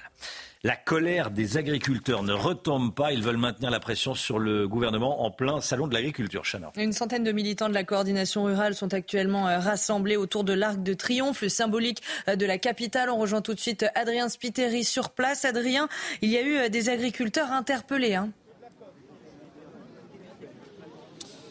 Oui, exactement, Chana. La situation se tend progressivement euh, ici puisque les policiers encerclent maintenant euh, cette centaine euh, de manifestants, des agriculteurs, vous l'avez dit, principalement de la coordination rurale. D'ailleurs, le porte-parole Patrick Legras, qui était avec nous en direct tout à l'heure sur CNews, a été interpellé par les forces de l'ordre. Alors, que pensent ces agriculteurs de ces interpellations? On va poser la question à François. François, vous êtes agriculteur, vous avez assisté à ces interpellations musclées. Quelle est votre réaction d'abord? Bah, J'ai honte pour la France parce qu'on a fait une petite manifestation symbolique sur la, tombe du soldat inconnu et on nous prend comme des chiens, comme si on était des criminels. On est des agriculteurs. Moi j'ai 68 ans et je continue à travailler parce que je n'y arrive plus. Et les banques nous suivent plus. Je change la conversation. Les banques ne nous suivent plus. On n'est plus, on aidé. On n'est pas, on, est mis plus bas que terre. Et c'est honteux. Et là, ce qui vient de se passer ce matin, c'est encore plus honteux. Honte à Monsieur Macron. Tout à l'heure, vous avez mené euh, une action, déposé une gerbe euh, sous l'arc de triomphe. C'était l'objectif, c'était de, dénoncer, euh, de dénoncer le taux de suicide, notamment chez les agriculteurs. Il faut savoir une chose, c'est qu'il y a un agriculteur par jour qui suicide en France. Et là, peut-être dans un mois, dans deux mois ou dans deux jours, il y en a peut-être ici qui vont suicider aussi parce qu'ils n'arrivent plus à payer leurs charges. Et ça, le problème, il est là. Et ce qu'on voudrait, c'est se faire entendre. Et on n'a pas fait une action méchante, on a fait une action symbolique ce matin. Mais le problème, c'est que ça va, ça va réveiller d'autres personnes et ça, va continuer ça va continuer à manifester et à faire des actions graves. Ah, il faudrait que le gouvernement il se rende compte qu'on n'est n'est pas des violents. Je me répète peut-être, mais il faut qu'ils nous écoutent aussi. Il faut qu'ils comprennent notre situation. Merci beaucoup François d'avoir accepté de, répondre à nos questions euh, en direct. Donc vous voyez euh, des euh, agriculteurs qui progressivement se font interpeller. Alors pour le moment il y a eu seulement quelques interpellations et des agriculteurs qui veulent continuer à se mobiliser en tout cas dans, les prochains jours. Merci beaucoup Adrien Gauthier Lebret. On voit bien que rien n'est réglé. Hein. Rien n'est réglé politiquement. Et c'est pas parce que vous nommez euh, une fille euh, d'agriculteur tête de liste Renaissance pour les européennes que vous allez régler euh, quoi que ce soit. Après le cafouillage sur les prix planchers, d'abord la majorité et le gouvernement étaient contre. Finalement, le président est pour. Sauf que personne n'a compris comment ça allait se mettre en place. Les prix planchers à l'échelle européenne, ça ne peut pas exister. Donc on ne voit pas très bien comment ça va déboucher. On le voit avec les agriculteurs qui sont présents de la coordination rurale autour de l'Arc de Triomphe. Il y a des revendications qui ne sont toujours pas euh, satisfaite par euh, le gouvernement. Je pense à une revendication claire. Une année blanche, une année blanche pour les prêts, on décale le remboursement. Emmanuel Macron a dit non au salon de l'agriculture euh, le week-end dernier. Donc effectivement, c'est pas réglé. Cafouillage sur les prix planchers et puis la coordination rurale attaquée par le président de la République au salon de l'agriculture, qui serait lié au Rassemblement national et qui serait responsable, qui est responsable selon le président de son très mauvais accueil la semaine dernière il faut le dire, ce pas les seuls qui devraient se mobiliser dans les heures qui viennent, alors que le salon de l'agriculture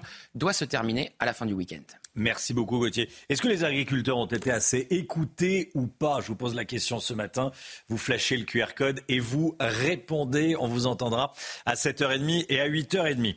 Emmanuel Macron exprime sa plus ferme réprobation après la mort d'une centaine de Palestiniens pendant une distribution d'aide à Gaza. Le chef de l'État demande vérité et justice. Hier, l'arrivée d'un camion humanitaire a créé le chaos, Chana. Des centaines de Gazaouis affamés l'ont encerclé euh, pour récupérer de la nourriture. Le Hamas accuse l'armée israélienne euh, d'avoir ouvert le feu sur les civils. Tsahal reconnaît des tirs limités par des soldats qui euh, se sentaient menacés et fait état de plusieurs personnes mortes piétinées. Harold Iman avec nous. Harold, Israël est sous pression internationale.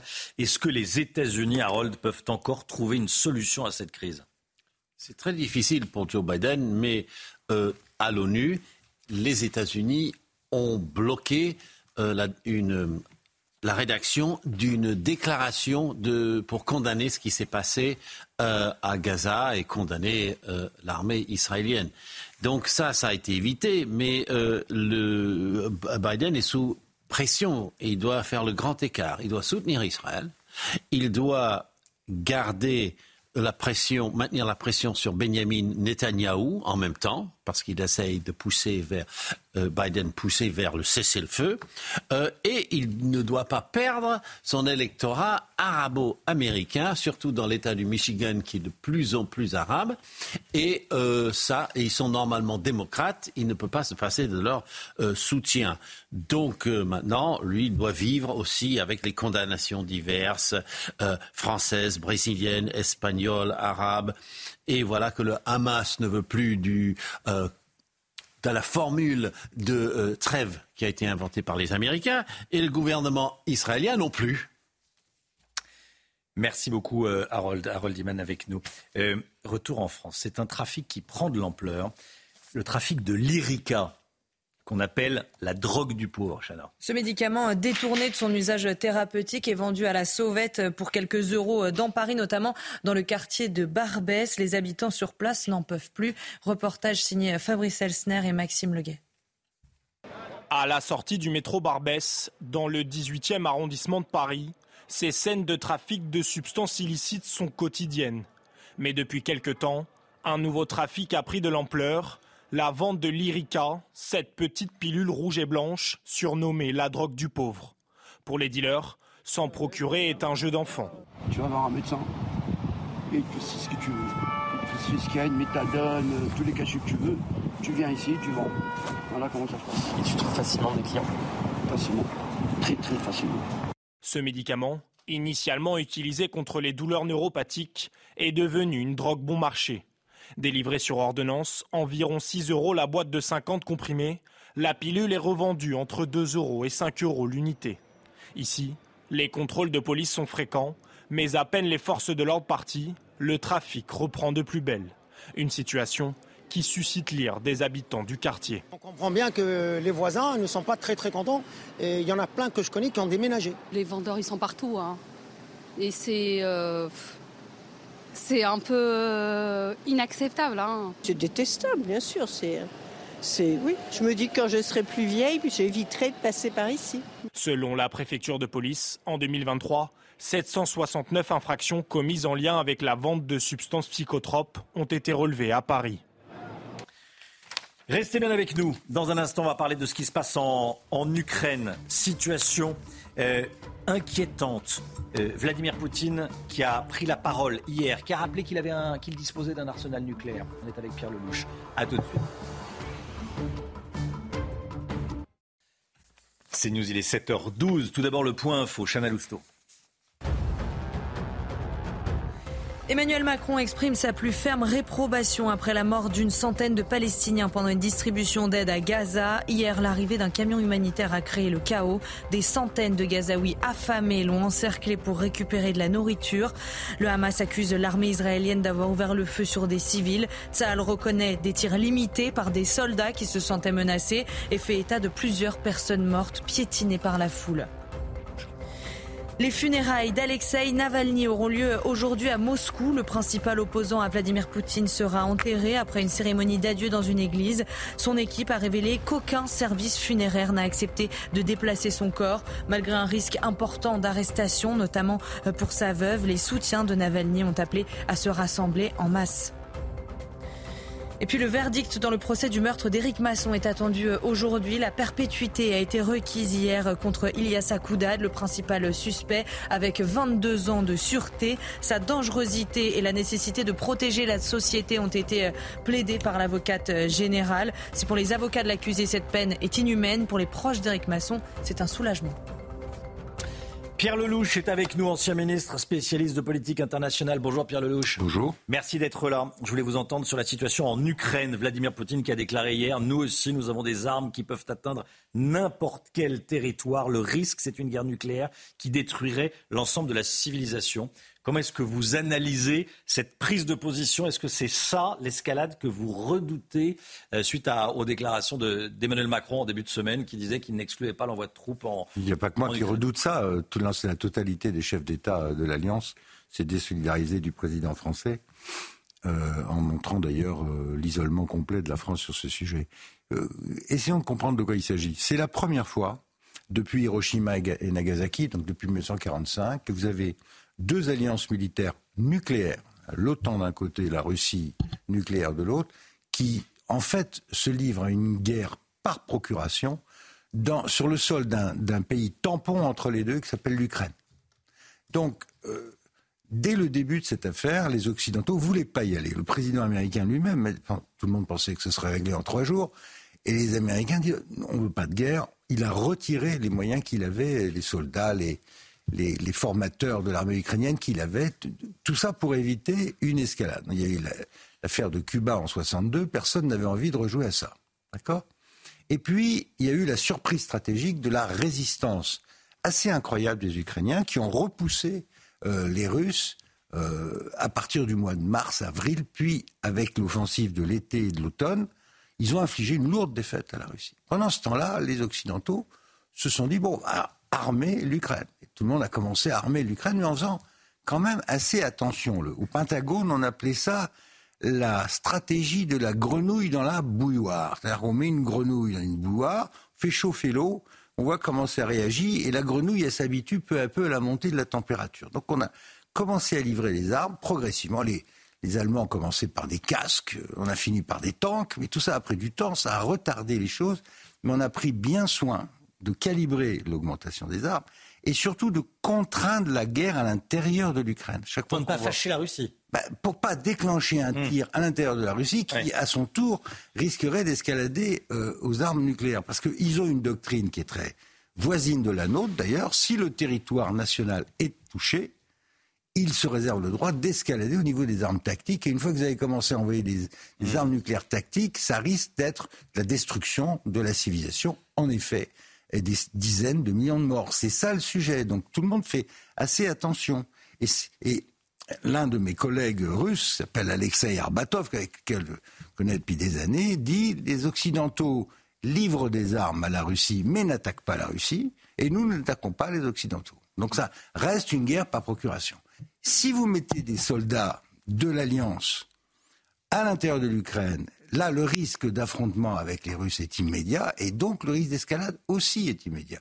C'est la raison pour laquelle vous avez vu tous les dirigeants occidentaux, l'Allemand le premier, qui ne veut pas livrer des armes à longue, longue portée, précisément pour ne pas déclencher une offensive, l'Allemand, l'Américain, même les Polonais, les pays les plus proches de la Russie, qui sont en général pas les plus tendres avec Poutine, tout le monde a dit mmh. attention à ne pas franchir cette étape.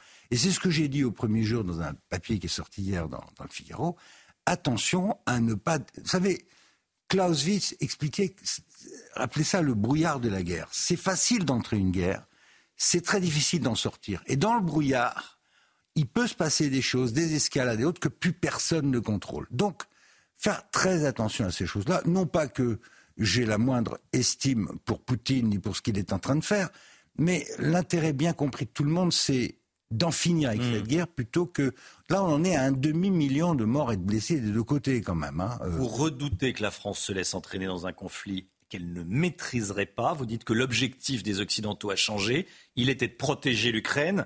Il est maintenant d'infliger une défaite à la Alors, Russie. C'est ce que dit le président. Oui. oui. défaite. Oui. En fait, le but de guerre n'a jamais été très clair. On a toujours dit on va accompagner les Ukrainiens aussi longtemps que nécessaire. Mais le but de guerre n'était pas clair. Certains hmm. disent faut battre la Russie pour en finir avec Poutine et avec l'impérialisme russe. D'autres disent faut qu'ils mettent, essayons de mettre les Ukrainiens en meilleure position possible pour négocier. Le but n'a jamais été clair. Euh, la vérité aujourd'hui, c'est que la guerre, elle est dictée par quoi? Elle est dictée par les munitions, et il y en a de moins en moins en Europe, il n'y en a pas. Les stocks sont vides, et en Amérique, ils sont bloqués par Trump et la campagne présidentielle. Et puis les hommes, combien de gens vous pouvez faire tuer? Or, euh, le ratio démographique entre l'Ukraine et la Russie, c'est de 1 à 5. Il y a plus que 30 millions de personnes en Ukraine. Il y a beaucoup de gens qui sont partis euh, et beaucoup qui vivent du côté russe. Et le résultat, c'est qu'il y a de moins en moins de soldats disponibles. La moyenne d'âge de l'armée ukrainienne, c'est 43 mmh. ans. Et Zelensky a le plus grand mal à faire une loi de conscription qui abaisserait l'âge. Alors maintenant, euh, Macron dit on va envoyer des forces. Est bien gentil. Sauf qu'on ne va pas faire la guerre à la place des Ukrainiens quand même. Euh, comme dit mon, ami Chevènement, on a élu un président français, on n'a pas élu président de l'Ukraine. Donc il y a un moment où il faut essayer de reprendre le contrôle des choses. Ce sont des choses graves. Euh, l'intérêt de la France, c'est la stabilité en Europe. Il faut en terminer avec cette guerre. Je ne suis pas trop sûr que l'escalade soit la bonne solution. Pierre Lelouch, euh, je le disais, vous êtes un spécialiste de politique internationale. Euh, vous observez ce qui se passe. Quelle est la probabilité que le conflit sorte de l'Ukraine et en clair que l'Europe soit en guerre? Parce que c'est ça, c'est la question qu'on se pose. Faible, les Français se posent. La probabilité, la possibilité existe s'il y a le franchissement de barreaux supplémentaires dans l'escalade. Tant qu'on reste au niveau de livraison d'armes pour aider les Ukrainiens et que la guerre est contenue à l'intérieur des frontières de l'Ukraine et qu'elle ne déborde pas en Russie, notamment par des systèmes à très longue portée qui iraient taper des villes russes, euh, la guerre restera contrainte et elle jouera savoir, en faveur des Russes, parce qu'ils ont plus d'hommes et plus de matériel. C'est d'ailleurs la raison pour laquelle, mm. en ce moment, vous avez ce, sentiment de panique dans les capitales occidentales. La guerre ne va pas bien et Trump est en train de gagner. Si Trump gagne, c'est l'alliance atlantique tout entière qui risque de s'écrouler avec la garantie nucléaire américaine qui va avec. D'où la discussion sur qu'est-ce qui se passe après. Là, on devrait, nous les Européens, avoir une discussion sérieuse. Mais plutôt que de proposer d'envoyer des forces, moi je dis, vous, pensez qu'il y a un vrai sujet? Alors mettons l'argent. Où est l'argent? Où est le réarmement? On parle de réarmement. Je n'ai pas vu un centime de plus, ni en Allemagne, ni en France, ni en Angleterre pour réarmer nos forces. J'ai pas vu la préparation de notre économie à la fameuse économie de guerre. Je vois pas ouvrir les usines d'armement. Donc on cause, on cause, on cause, mais il n'y a pas de changement dans le rapport de force. Or nous devons, nous Européens, nous préparer en effet à avoir une Russie difficile dans les décennies qui viennent, une Amérique absente. Donc le moment est venu de réorganiser notre politique de défense nationale en France, d'y mettre les moyens et d'essayer de coordonner les choses avec les Allemands au lieu de nous disputer avec eux autour d'histoires d'intervention militaire en Ukraine au moment où on n'en a pas les moyens. La vérité, c'est qu'on n'en a pas les moyens. Donc il faut arrêter de jouer avec ces concepts qui ne sont pas raisonnables, pas sérieux et qui en fait font le jeu des Russes. Comprenez, quand vous étalez ouvertement les différences entre la France et l'Allemagne, on boit de la vodka à Moscou. Euh, après, Poutine peut faire les discours en disant, vous voyez, ils veulent recommencer euh, Napoléon et Hitler, moi je vais leur montrer, parce que c'est ça qu'il a dit hier. Ils sont déjà venus, on leur a montré. Sauf que la fois suivante, ce sera plus cher. Alors, évitons ce genre de choses, ça sert à rien. La seule chose que les Russes respectent, c'est les rapports de force. Donc, vous voulez faire les rapports de force? Mettez de l'argent dans la défense, reconstruisez l'industrie d'armement française, et ça, refaites une armée française, et là, on peut poser. C'est ce que De Gaulle avait fait. Une dernière chose. Oui. Quand De Gaulle était au pouvoir, il a commencé la détente en 1960 il est sorti de l'OTAN en 66, vous vous souvenez? En 64, il a commencé la détente avec les Russes. Pourquoi? Parce que cette année-là, pour la première fois, des Mirage 4 français pouvaient porter la bombe atomique à Moscou. Les Russes ont compris le message et la discussion a commencé. Si on n'est pas foutu de faire ça, on ne fait pas des, des, C'est ce que vous rappelez dans votre tribune du, Figaro? Merci beaucoup Pierre Lelouch. Merci d'être venu ce matin sur le plateau de la matinale de CNews. Dans un instant, l'économie avec le RSA, l'obligation d'activité contre le RSA étendue à 47 départements. A tout de suite. L'obligation d'activité contre un RSA étendue à 47 départements à partir d'aujourd'hui. On en parle avec le Guillaume tout de suite. votre programme avec Domexpo. 4 villages en Ile-de-France, 50 maisons à visiter pour découvrir la vôtre. Plus d'infos sur domexpo.fr. Retrouvez votre programme avec le Chinese Business Club, réseau d'affaires de référence en France pour développer votre networking à haut niveau et faire rayonner votre entreprise. L'obligation de faire 15 heures d'activité pour toucher le RSA est aujourd'hui étendue à 47 départements après avoir été testé dans 18. On sait déjà avec quel résultat, Lomic Oui, écoutez Romain, a priori, ça fonctionne dans les départements qui l'ont testé. Si on prend l'exemple de la Mayenne, on constate que la mesure est bénéfique. Deux tiers des bénéficiaires de cet accompagnement poussé de ces 15 heures d'activité ont retrouvé un emploi.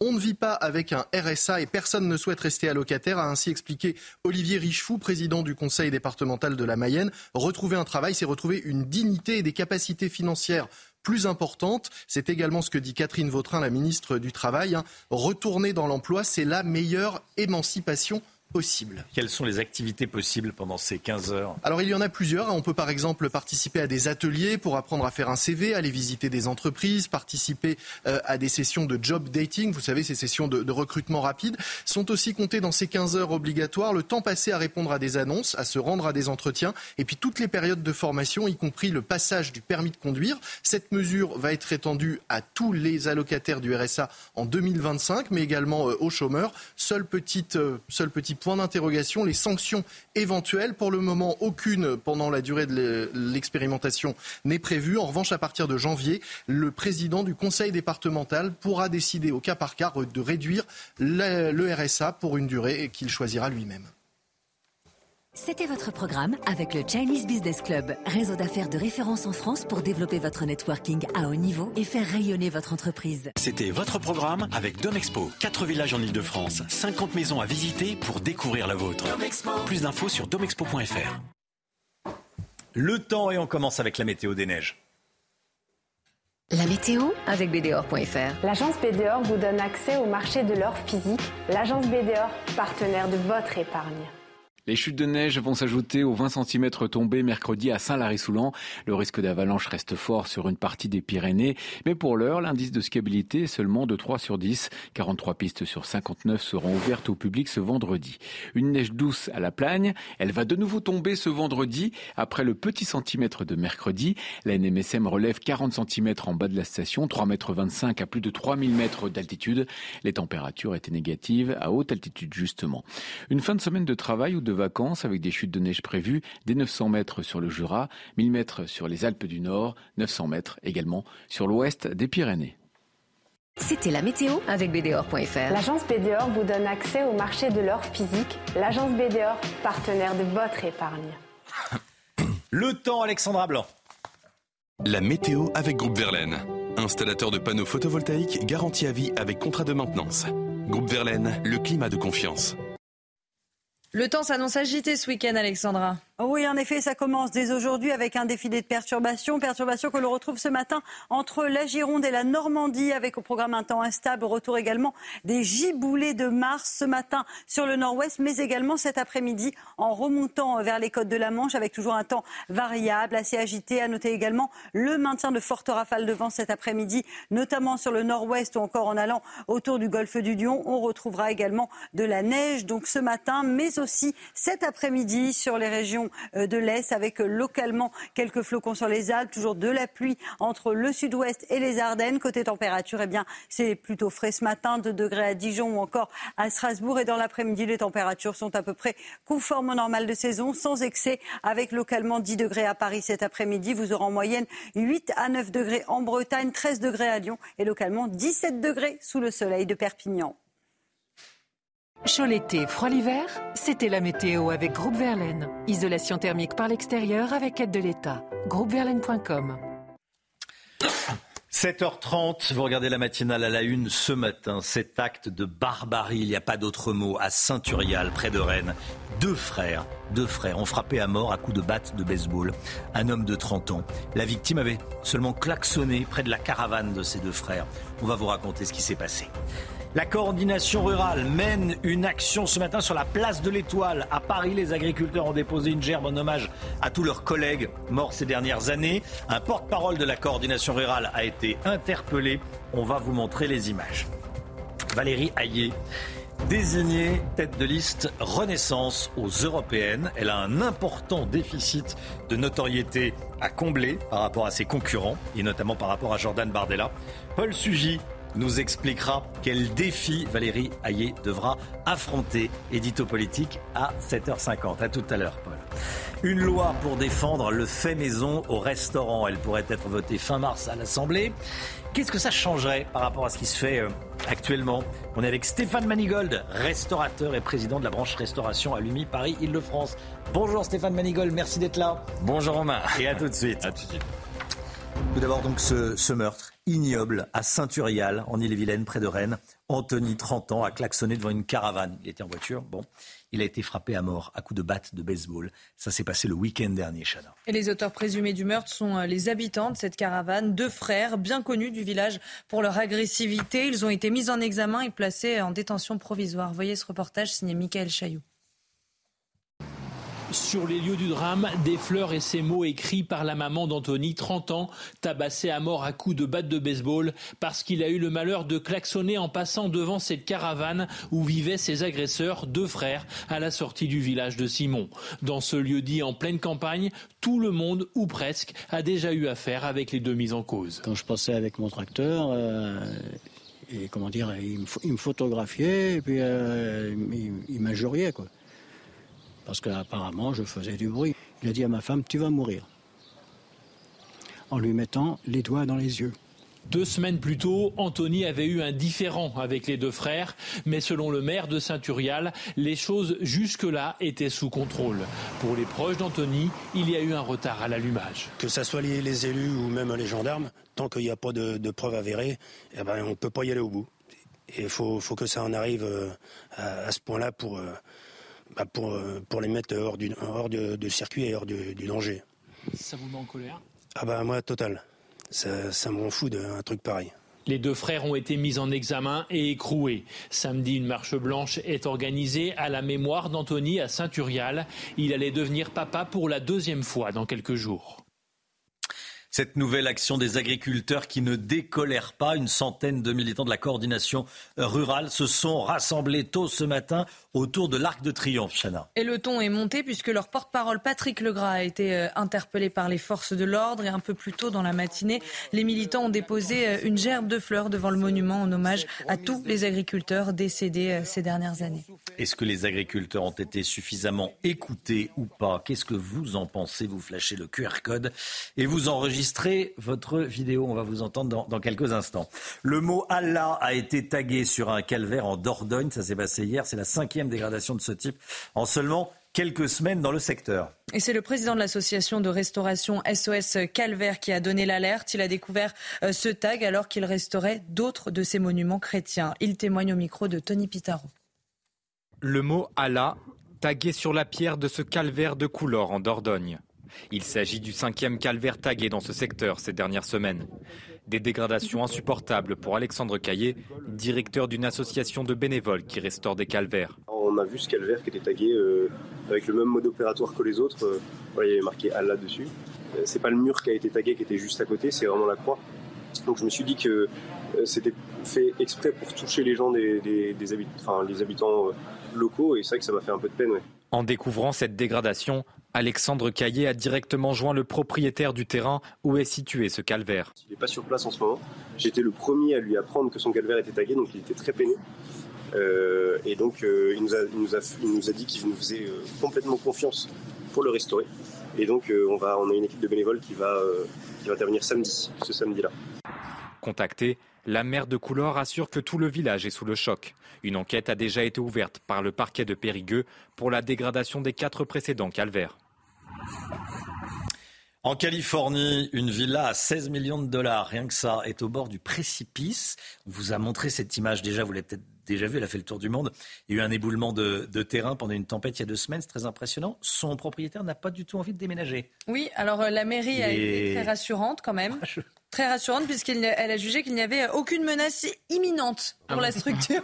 voilà. Mais le propriétaire a intérêt quand même à être prudent puisque de nouvelles intempéries ouais. sont attendues dans les prochains jours. Voilà. Quant à la valeur de la maison, à mon avis, bon, euh, c'est peut-être la valeur d'achat. Oui. Je suis pas certain que aujourd'hui elle vaille encore 16 millions de dollars. Pas sûr mon avis, euh, je, euh, à titre personnel, moi, je pas dormir là. Hein. Oui, c'est ça. Si on me convie, peut-être que je déclinerai. je pense que c'est la valeur de la maison d'achat, mais oui, aujourd'hui, ça, vaut moins. Bon, allez, on change totalement de, sujet. On va parler du fait maison dans les, euh, dans les restaurants. Ça pourrait changer. Vous savez, quand on va au restaurant, qu'on prend un, qu'on prend un plat, on a envie de savoir est-ce que c'est du fait maison, est-ce que c'est euh, du congelé ou pas, est-ce qu'il y a du bon congelé, du mauvais congelé, du mauvais fait maison. Tiens, toutes ces questions, on va, euh, je vais les poser à Stéphane Manigol, qui connaît ça par cœur, qui est restaurateur. Bonjour Stéphane. Bonjour. et à tout de suite. Est-ce que les agriculteurs ont été assez écoutés ou pas? C'est la question que je vous pose ce matin. Avec le, QR code, voici vos réponses. Moi, je pense que la force aujourd'hui, c'est euh, oublier les syndicats. Euh, d'abord, ils sont tous agriculteurs. Déjà, euh, travailler tous ensemble avec des bonnes idées, des revendications qui tiennent debout. Macron, j'ai l'impression qu'il prend tout à la légère. ils sont fous. On voit encore hier sa bêtise avec la Russie. Là, il est en train encore de signer des contrats, comme il disait l'agriculteur avec le Kenya. Mais on va où? C'est quoi ce pays? Comment comment il est dirigé? À un moment, il va peut-être falloir se poser des questions. Bien sûr que non, que les agriculteurs n'ont pas suffisamment été écoutés. Le gouvernement n'écoute que sa propre voix d'ailleurs depuis euh, depuis quelques années et dans tout euh, dans tous les corps d'État, quels qu'ils soient. Vous trouvez le BTP, c'est la même chose. Les artisans, c'est la même chose. Tout le monde est pareil. On en a ras-le-bol ces gens-là qui ne s'écoutent qu'à eux seuls et qui pensent avoir la science infuse. À vous. Honte à vous, Darmanin. Honte à vous, Macron. Qu'est-ce que c'est ces interpellations? Non, on ne les a pas assez aidés. Il faut continuer à les aider. Mais qu'est-ce que c'est ces histoires? Mais vous n'avez pas honte? Franchement, ils sont en train de crever la dalle. J'hallucine. J'hallucine. Voilà vos réponses. Regardez ce qui se passe. C'est des images en direct de Pierre-François Altermat tout, en haut des Champs-Élysées. Voilà, la circulation sur la place de l'Étoile a été rétablie, mais les agriculteurs étaient venus avec du foin. Et là, c'est euh, euh, le haut de l'avenue des, Champs-Élysées, avec l'Arc de Triomphe sur votre gauche et les services de propreté de la mairie de Paris euh, qui s'activent pour enlever ce foin et rétablir la circulation. Une loi sur le fait maison au restaurant fin mars à l'Assemblée nationale. Et vous êtes à l'origine de cette loi, Stéphane Manigold. C'est pour ça que je voulais vous avoir ce matin. Restaurateur, président de la branche restauration à l'UMI Paris-Île-de-France. Une nouvelle loi qui devrait être votée pour défendre le fait maison. pour tout bien comprendre, tout le monde ne va pas au restaurant euh, tout le temps. Aujourd'hui, comment ça se passe sur les menus?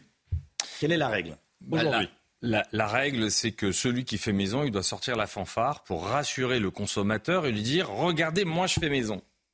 Celui qui ne le fait pas, bah, pas vu, pas pris. Donc il y a eu un débat. Une espèce de brouillard autour de, oui, ce qui et puis, pas fait maison. soyons clairs, au fond, pourquoi euh, cette loi arrive demain à l'Assemblée nationale? Elle est pour le consommateur. Le consommateur, euh, il nous a un peu dans le viseur, euh, nous les restaurateurs, soyons clairs. Baisse de la TVA, il considère qu'au moment de la baisse de la TVA, il n'en a pas eu pour son argent. C'est aussi à ce moment-là que l'industrialisation dans le secteur a prospéré. Euh, donc il y a une forme de défiance et nous devons regagner le cœur des consommateurs, la confiance du consommateur. Eh bien, puisque la norme, c'est le fait maison et que l'exception, c'est ce qui n'est pas fait maison, eh bien, comme toute règle, c'est l'exception qu'on souligne, pas la norme. Et on ne va pas dire vous êtes un excellent journaliste. Ça, c'est normal. Et du coup, avec cette loi, euh, ce sont ceux qui font, euh, qui font du congelé, en clair, qui devront euh, marquer congelé ou en tout cas pas, pas cuisiner sur place. Non, alors c'est pas l'idée, c'est pas de, de, stigmatiser tel ou tel produit. L'idée, c'est quoi? C'est tout ce qui n'a pas été cuisiné sur place préparé sur place de façon artisanale doit faire l'objet d'une information au consommateur. Hmm. C'est-à-dire qu'en gros, avant, vous pouviez utiliser beaucoup de plats industriels sans pour autant le dire aux, consommateurs. Il y a, euh, vous en parliez tout à l'heure dans votre reportage, une crise agricole. Elle est profonde. L'industrie, euh, euh, dans mon secteur, eh bien, ne favorise pas l'achat dans l'agriculture française. Vous pouvez très bien avoir des confits de canards où on vous marque que c'est du sud-ouest. En réalité, elles viennent des pays de l'Est. Donc c'est aussi pour nos agriculteurs, comme je suis battu, et c'est aussi pour nos restaurateurs qui, beaucoup dans la ruralité, font travailler cet mmh. écosystème de l'agriculture française. C'est une bonne loi et j'invite tous les députés massivement à voter ce texte. D'ailleurs, la majorité présente le texte, soutenu par Olivier Grégoire et le président de la République, mais j'ai également échangé avec Olivier Marlex, président des LR, qui soutient cette loi et qui me l'a dit. Pourquoi? Parce que le tourisme en France n'est pas une rente. Et il faut arrêter aussi de prendre pour ce qu'il n'est pas le touriste. Les pièges à touristes, comme on les appelle, ça doit s'arrêter. On prend plus les touristes pour des gogos. Euh, exemple très concret un filet de bœuf avec une sauce au poivre, le filet est frais, la sauce est sous vide. Euh, pas faite maison. C'est du fait maison ou pas euh, hélas, ce sera du fait maison. Ça sera du fait maison. Bon, ouais, ouais. oui, pourquoi? Parce que vous savez, tous ceux qui, qui, qui, qui vont euh, venir pas beaucoup et nombreux parce que euh, ils sont pas très courageux ceux qui sont contre cette provision de loi. Ils s'acharnent euh, en coulisses, mais ils seront parfaitement incapables. Et d'ailleurs, je leur lance un défi de venir mhm. sur les plateaux débattre euh, publiquement. Pourquoi ils ne veulent pas que le consommateur lui sache enfin ce qu'il a dans son assiette Enfin, c'est quand même incroyable. Vous allez faire vos courses dans un supermarché, vous achetez un paquet de gâteaux, vous avez des kilomètres d'informations derrière ce paquet de gâteaux, les Nutri-Score, les ingrédients, d'où ça vient, etc. Et la restauration devrait être le seul périmètre intouchable à la transparence. Une espèce de brouillard autour de ce qu'on achète. insupportable. Moi, je fais partie de cette nouvelle génération. Je crois à euh, ce que le consommateur doit reprendre le contrôle de son assiette. On creuse sa tombe avec ses dents, donc il est bien de le savoir euh, à quelle vitesse on va crever sa tombe. On va creuser sa tombe. Bon, merci beaucoup, hein, Stéphane Manigold. Si c'est voté, a priori, parce que vous nous dites ça devrait l'être, ça sera mis en place quand? Pour cet été ou pas? Écoutez, euh, euh, comme, toute loi, il faut euh, que mes confrères s'adaptent. Et j'invite d'ores et déjà mes confrères à, s'adapter, à réduire les cartes. si il, c'est dans Paris, je vais donner un exemple. Il y a de nombreux brasseurs qui affichent fièrement Glace Bertillon. Bon, bah, elle n'est pas faite de maison. Et pourtant, c'est très bon. Juste le consommateur doit savoir si c'est une bonne glace d'un artisan ou si c'est une glace d'un industriel qui vient d'un autre pays. Le consommateur doit savoir, au même titre qu'il doit savoir quand il mange un pâte en croûte. Le fait maison, ça veut dire que c'est bon. On veut juste savoir qui est l'artisan qui a produit. Est-ce que c'est le restaurateur ou un artisan exceptionnel? Vive la France, vive la gastronomie mhm. et que le consommateur reprenne le pouvoir. Voilà, vive la France, vive la transparence. Et vive les agriculteurs, c'est pour eux qu'on le fait aussi. Merci beaucoup Stéphane Manigold. Merci, d'être euh, venu ce matin sur le plateau de la, de la matinale. L'économie tout de suite. On va parler tout de suite du patrimoine des Français qui est en hausse. Euh, des réactions sur, euh, sur Twitter qui disent Ah bon, le milieu, mais disons qu'on l'a pas, on l'a pas senti ça, cette hausse du patrimoine. Vous allez vous expliquer dans un instant, Lomic. Votre programme avec Domexpo. 4 villages en Ile-de-France, 50 maisons à visiter pour découvrir la vôtre. Plus d'infos sur domexpo.fr. Retrouvez votre programme avec le Chinese Business Club, réseau d'affaires de référence en France pour développer votre networking à haut niveau et faire rayonner votre entreprise. Les Français s'enrichissent, le Guillaume, c'est ce qui ressort des tout derniers chiffres de la Banque de France. Mais est-ce que c'est vraiment le cas de tous les Français? C'est une moyenne, mmh. ce patrimoine calculé par la Banque de France. Il est de 446 000 euros net en moyenne, mais effectivement, euh, une moyenne, c'est trompeur. Hein. Il peut y avoir un tout petit nombre qui possède beaucoup et beaucoup qui ne possèdent rien. C'est d'ailleurs le cas, hein, puisqu'en réalité, derrière ces chiffres de la Banque de France, on voit que la moitié de la population française possède 95% du patrimoine total, l'autre moitié n'en possédant que 5%. Au-delà de cette moyenne, ce qui est intéressant de regarder, vous le voyez, c'est le deuxième chiffre, qui est lui le patrimoine médian, 185 000 euros, c'est-à-dire que la moitié des Français possèdent moins de 185 000 euros et l'autre moitié possède plus. Au-delà des chiffres, ce qu'il faut aussi retenir dans cette étude de la Banque de France, c'est la progression de ce patrimoine des Français. Il a augmenté de 23% en 15 ans en euros constants, c'est-à-dire corrigé des effets de l'inflation. 23%, c'est considérable. De quoi est composé le patrimoine des Français, Lomic Alors majoritairement d'immobilier, puis de placements financiers. Et évidemment, c'est la forte hausse des prix de l'immobilier depuis 2009 qui a fait gonfler la valeur du patrimoine des Français. Mais il faut quand même rappeler que pour beaucoup, ce patrimoine, c'est du virtuel, c'est pas de l'argent qu'on a sur son compte en banque, c'est la valeur de l'appartement ou de la maison dans lequel on habite. Donc forcément, ce n'est pas de l'argent qui est disponible et tout ça reste euh, vraiment totalement virtuel. On peut d'ailleurs voir la valeur de son patrimoine baisser euh, si les prix de l'immobilier reculent, ce qui est le cas d'ailleurs en ce moment. Comment est-ce qu'on se situe en France par rapport à d'autres grands pays? Eh bien, nous sommes plutôt, toujours sur le papier, plus riches que nos voisins, avec une richesse un peu mieux répartie. Le patrimoine médian des Anglais n'est par exemple que d'un peu moins de 130 000 euros. L'Espagne, les États-Unis, l'Allemagne sont même sous les 100 000 euros. Là encore, ça s'explique par la prédominance de l'immobilier dans notre patrimoine et le calcul de sa valeur. En France, par exemple, il y a 60% de propriétaires contre un peu moins de 50% en Allemagne, et les prix de l'immobilier sont un tiers plus élevés en France qu'outre-Rhin. Mais à nouveau, tout ça, c'est sur le papier. C'était votre programme avec le Chinese Business Club, réseau d'affaires de référence en France pour développer votre networking à haut niveau et faire rayonner votre entreprise. C'était votre programme avec Domexpo. 4 villages en Ile-de-France, 50 maisons à visiter pour découvrir la vôtre. Plus d'infos sur domexpo.fr. Les trois défis de Valérie Hayé, la nouvelle euh, candidate Renaissance pour les européennes. Elle a été nommée hier. Peu de gens, pour ne pas dire personne, ne la connaît, hein, pour aller euh, droit au but. On va en parler avec vous, Paul Sugy. À tout de suite. Hier, la députée européenne Valérie Hayé a officiellement pris la tête de la liste du camp présidentiel pour la campagne des élections européennes. Son choix est, disons-le, plutôt une surprise. Paul Sugy, parce qu'avant cela, peu de gens la connaissaient.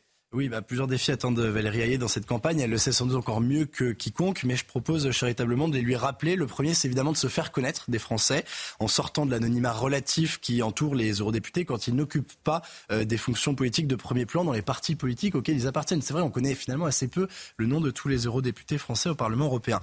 Hier soir, Valérie euh, donc euh, invitée de, de, Gilles Boulot, euh, ils ont rigolé sur la prononciation de son nom de famille. Il faut dire que la question de la prononciation m'a tracassé aussi, comme celui de nombreux journalistes qui n'avaient pas souvent eu l'occasion de prononcer son nom sur un plateau de télévision euh, avant cette semaine. À chaque défi, il y a des parades. Euh, elle donnait euh, hier un entretien à mes collègues du Figaro qui l'interrogent justement sur son manque de notoriété et elle répond peut-être suis-je encore inconnu du grand public, mais ce n'est pas le cas dans les travées du Parlement européen, euh, ajoutant qu'elle y fait son travail depuis cinq ans. Mmh. Sous-entendu, c'est pas le cas de tout le monde. Suivez mon regard et pan pour Jordan Bardella, accusé implicitement de passer plus de temps à faire des selfies qu'à siéger au Parlement européen. Alors, on entend beaucoup dire qu'elle a été désignée parce que beaucoup d'autres avait, avant elle, refusé le, le, poste. Oui, toujours en entretien, elle demande avec une pointe de bravade qui ne voudrait pas faire campagne aux côtés d'Emmanuel Macron. Eh ben, on peut lui retransmettre la liste parce qu'on a quand même quelques noms. Bruno Le Maire, Jean-Yves Le Drian, Julien de Normandie ont tout de même refusé formellement le job. D'autres noms avaient aussi été évoqués, Maud Bréjon, Thierry Breton. Enfin, on est loin du euh, tout le monde veut prendre sa place. Bon, euh, le président est prêt à partir en guerre, mais dans son camp, il y a quand même euh, pas beaucoup de volontaires pour partir au front.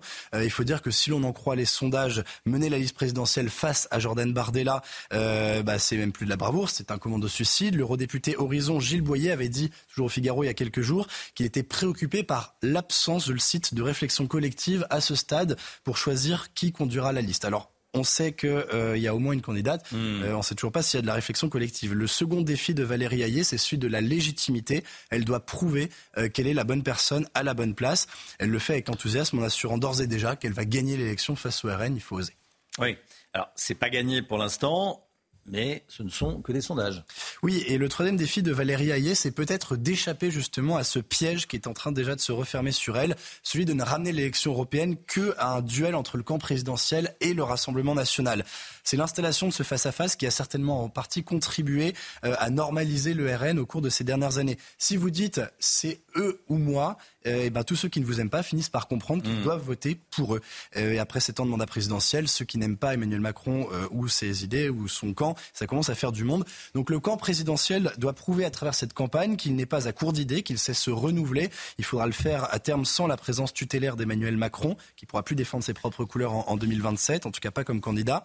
Défier le Rassemblement national en combat singulier en permanence, euh, ça n'apporte aucune hauteur de vue supplémentaire. Surtout, c'est se condamner à ne faire campagne que sur les polémiques, le dénigrement et les petites phrases. Et à ce jeu-là, on l'a vu, c'est souvent le Rassemblement national qui est meilleur. Merci Paul Sugy, merci. Dans un instant, on parlera de Valérie Hayé avec euh, l'invité de la grande interview, Stanislas Guérini, ministre de la Transformation et de la Fonction publique, qui a intronisé hier soir, qui était aux côtés de la, euh, candidate, donc Valérie Hayé, euh, au, au, siège de, de Renaissance. Voilà, il va nous décrypter cette, cette nomination. Voilà, Valérie qui a fait son premier 20 heures. Ça doit être impressionnant de faire son premier 20 heures. Là, effectivement, le démarrage était bah, un peu. sa première télé. Il y a Gilles Boulot qui dit euh, qu'il la présente Valérie Hayé. Enfin, on, bon, ça arrive. Euh, elle répond Gilles Boyer. Oui, donc euh, voilà, ça a démarré un peu oui. bizarrement. Mais première télé, effectivement. Et la première télé, c'est à 20 heures. Donc il y a une énorme pression. Bon, ça, voilà, c'est. Premier meeting dans une semaine. Et après, il y aura oui. les premiers débats télé pour Valérie Hayé avec des candidats qui ont déjà débattu ensemble lors de la précédente élection européenne. Voilà. Ils ont quasiment été tous reconduits, donc ça ne mmh. sera pas facile pour elle. Voilà. Et ce, qui ressort, euh, bon, après, elle, elle est fille d'agriculteur, ça c'est euh, c'est à mettre en avant euh, en ce moment. elle est sympathique, elle fait sympathique, ce qui est important aussi. Bon, on en parlera avec euh, Stanislas Guérini dans, dans un instant. Allez, 7h57, le temps tout de suite. Alexandra Blanc. La météo avec Groupe Verlaine. Installateur de panneaux photovoltaïques garantie à vie avec contrat de maintenance. Groupe Verlaine, le climat de confiance. Au programme de ce week-end, un temps maussade et agité, Alexandra. Oui, en effet, des conditions météo particulièrement agitées tout au long de ce week-end avec de fortes précipitations attendues euh, sur le sud-est du pays. On attend localement jusqu'à deux mois de précipitations en 36 heures, notamment sur les Alpes-Maritimes avec en prime, eh bien, vous le savez, c'est le week-end du carnaval de Nice et donc conséquence, fortes précipitations donc ce week-end pour le carnaval niçois. On retrouvera également de fortes chutes de neige en montagne avec localement plus d'un mètre de neige attendu sur les Alpes du Sud. C'est donc un week-end très agité qui vous attend et ça commence Aujourd'hui, avec une nouvelle perturbation que l'on retrouve ce matin entre l'Occitanie et les régions du Nord, notamment sur la Normandie, avec en prime le maintien de fortes rafales de vent, vent d'ouest qui souffle actuellement bien fort entre la pointe bretonne et la pointe du Cotentin. On a également un temps très maussade sur le flanc est du pays et toujours du grand beau temps autour du golfe du Lion. Dans l'après-midi, attention, retour des giboulées de mars. Ça tombe bien, nous sommes le 1er mars et aujourd'hui, c'est le début du printemps météorologique, donc temps très agité sur le nord-ouest, toujours des averses vous le voyez, entre la Gironde, les Charentes ou encore les Ardennes et toujours un temps beaucoup plus lumineux autour du golfe du Lion ou encore euh, sur le nord-est. Attention, si vous êtes en Corse, le temps restera mitigé et instable. Côté température, c'est frais ce matin sur le nord-est, 2 degrés à Dijon ou encore à Strasbourg, 3 degrés pour le Puy-en-Velay. Dans l'après-midi, les températures sont à peu près conformes au normal de saison. 11 à Paris, 15 degrés pour le Pays Basque, vous aurez 13 degrés à Lyon et localement jusqu'à 15 degrés sous le soleil de Marseille. Chaud l'été, froid l'hiver, c'était la météo avec Groupe Verlaine. Isolation thermique par l'extérieur avec aide de l'État. Groupeverlaine.com c'est News, il est 8h. Merci d'être là. À la une, la crise agricole qui n'est pas terminée. La coordination rurale s'est rassemblée tôt ce matin, place de l'Étoile à Paris. Adrien Spiteri est toujours sur place. On le rejoindra dans un instant. Gauthier Lebret nous dira que cette crise agricole n'est pas terminée. Paris a condamné cette nuit ce qui s'est passé à Gaza. Plusieurs dizaines de morts lors de l'arrivée de camions d'aide humanitaire. Quel impact cela peut avoir sur les négociations pour la trêve Harold Iman est avec nous. L'immigration au cœur de la campagne aux États-Unis. Donald Trump et Joe Biden se sont rendus à la frontière avec le Mexique hier. Nouvelle action des agriculteurs qui ne décolèrent pas. Une centaine de militants de la coordination rurale se sont rassemblés ce matin autour de l'Arc de Triomphe, Chana. Et le ton est monté puisque leur porte-parole, Patrick Legras, a été euh, interpellé par les forces de l'ordre. On retrouve tout de suite Adrien Spiteri euh, sur place. Adrien, euh, quelle est la situation actuellement après les interpellations? Le calme semble revenir petit à petit. Ouais, exactement, Chana, le calme revient progressivement ici sur l'avenue des Champs-Élysées. Vous le voyez, la plus belle avenue du monde est actuellement nettoyée par des agents d'entretien de la mairie de Paris, puisque des ballots de paille avaient été déposés juste devant le rond-point Charles de Gaulle Étoile. Et puis juste en face, il y a des agriculteurs qui sont encerclés par des gendarmes et des policiers. Et désormais, les interpellations se font dans le calme, hein, puisque la plupart des agriculteurs vont être interpellés, emmenés dans des camions juste un peu plus loin. Des policiers qui vont prendre leur adresse, leur nom et euh, puisqu'ils ont participé tout simplement à un rassemblement interdit euh, aujourd'hui, ils ont aussi entravé euh, la circulation. Voilà pour les motifs de ces interpellations. Des interpellations, vous l'avez dit tout à l'heure, qui ont été quelque peu musclées, notamment celle de Patrick Legras, le porte-parole de la coordination rurale. Il était en direct sur CNews à notre micro à 6 heures au moment où les agriculteurs de la coordination rurale ont déposé une gerbe sous l'arc de triomphe pour montrer leur soutien à tous ces agriculteurs qui se suicident dans le pays et puis aussi pour maintenir la pression sur le gouvernement. Merci beaucoup Adrien Spiteri. Gauthier Lebret avec nous. Gauthier, euh, on voit bien que la crise agricole n'est pas réglée. Hein. Rien n'est réglé politiquement, Romain, et c'est pas parce que vous choisissez une fille d'agriculteur, petite fille d'agriculteur comme Valérie Ayé, comme tête de liste européenne, que vous allez régler quoi que ce soit. On, voit bien qu'il y a eu un cafouillage autour de l'annonce d'Emmanuel Macron euh, le week-end dernier au Salon de l'agriculture sur euh, les prix planchers. D'abord, la majorité et son gouvernement étaient contre. Finalement, le président dit qu'il est pour, contredisant son propre ministre de l'Agriculture. Et puis, on voit bien que fixer des prix planchers à l'échelle européenne, ça peut pas fonctionner. Donc il y a un flou autour de la mise en place de ces fameux prix planchers. On l'entendait ce matin avec les membres de la coordination rurale qui bloquaient autour de l'Arc de Triomphe. Ils veulent une année blanche. Ils veulent une année blanche, c'est-à-dire rembourser leurs prêts, pas de remboursement cette année, et le remboursement reprenne l'année prochaine. Le président de la République leur a dit non au Salon de l'agriculture. Ils ont une autre revendication, sortir des traités de libre-échange. L'agriculture, là aussi, euh, on explique du côté euh, de l'Elysée que ce n'est pas possible. Donc c'est pas réglé.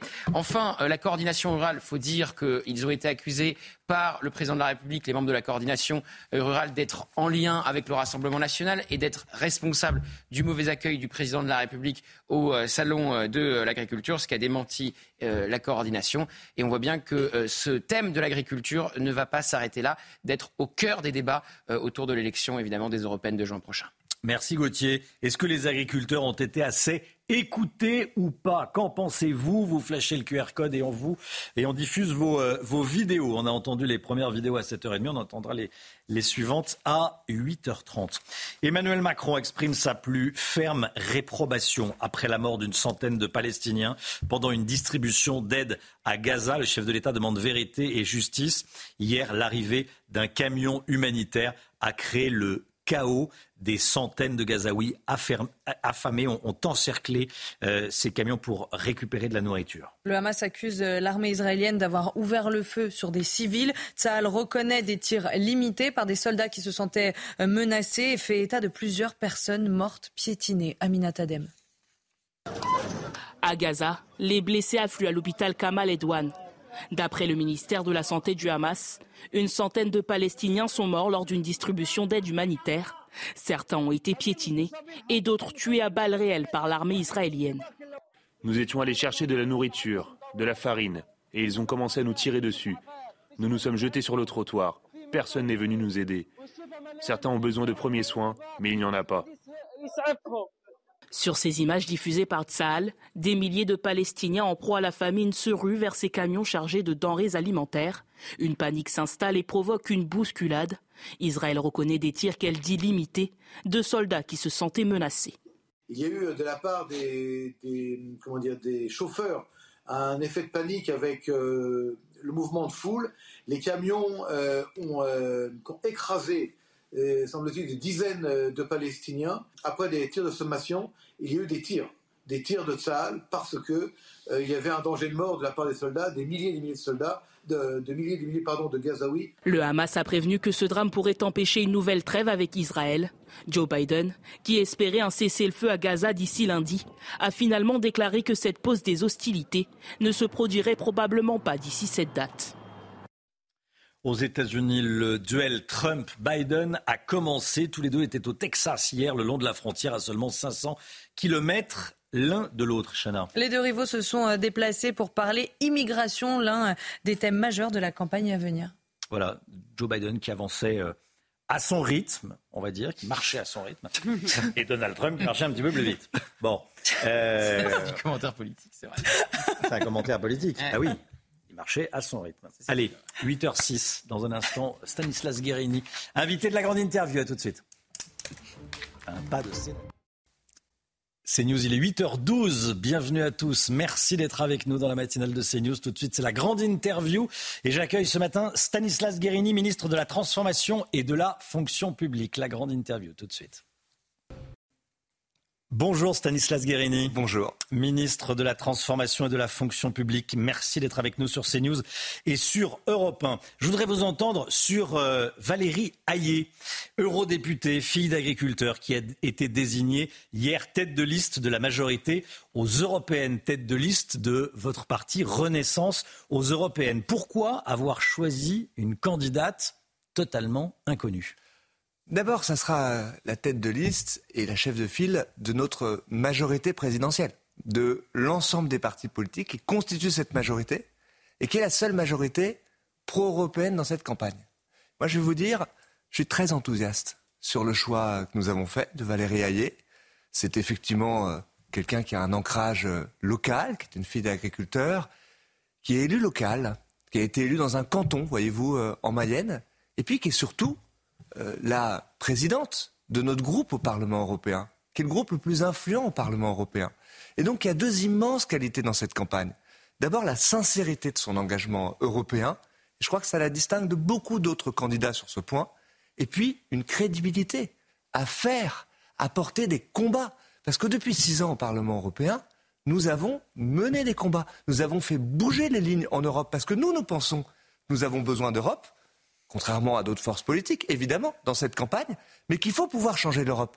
Et Valérie Hayé, ça sera celle mais qui pourra incarner vous et porter ces combats. Vous ne m'enlèverez pas de l'idée que c'est un choix, euh, allez, qualifions-le euh, positivement, un choix audacieux. Elle est inconnue du grand public. Moi, c'est pour moi le choix numéro un. Et voyez-vous, je préfère une candidate qui soit un peu moins connue sur les plateaux de télévision. Le vous inquiétez pas, ça changera. Mais qui soit très connu au Parlement mmh. européen. Il y a d'autres candidats dans cette campagne qui sont bien connus sur les plateaux de télévision, mais qui sont totalement inconnus au Parlement européen, parce qu'ils n'y travaillent pas, parce qu'ils n'y portent pas d'amendement, parce qu'ils ne mènent pas de combat là-bas. C'est tout le contraire de notre candidate, Valérie Hayé, qui incarnera justement cette capacité à faire. Vous savez, cette élection européenne, c'est une élection qui est existentielle pour l'Europe.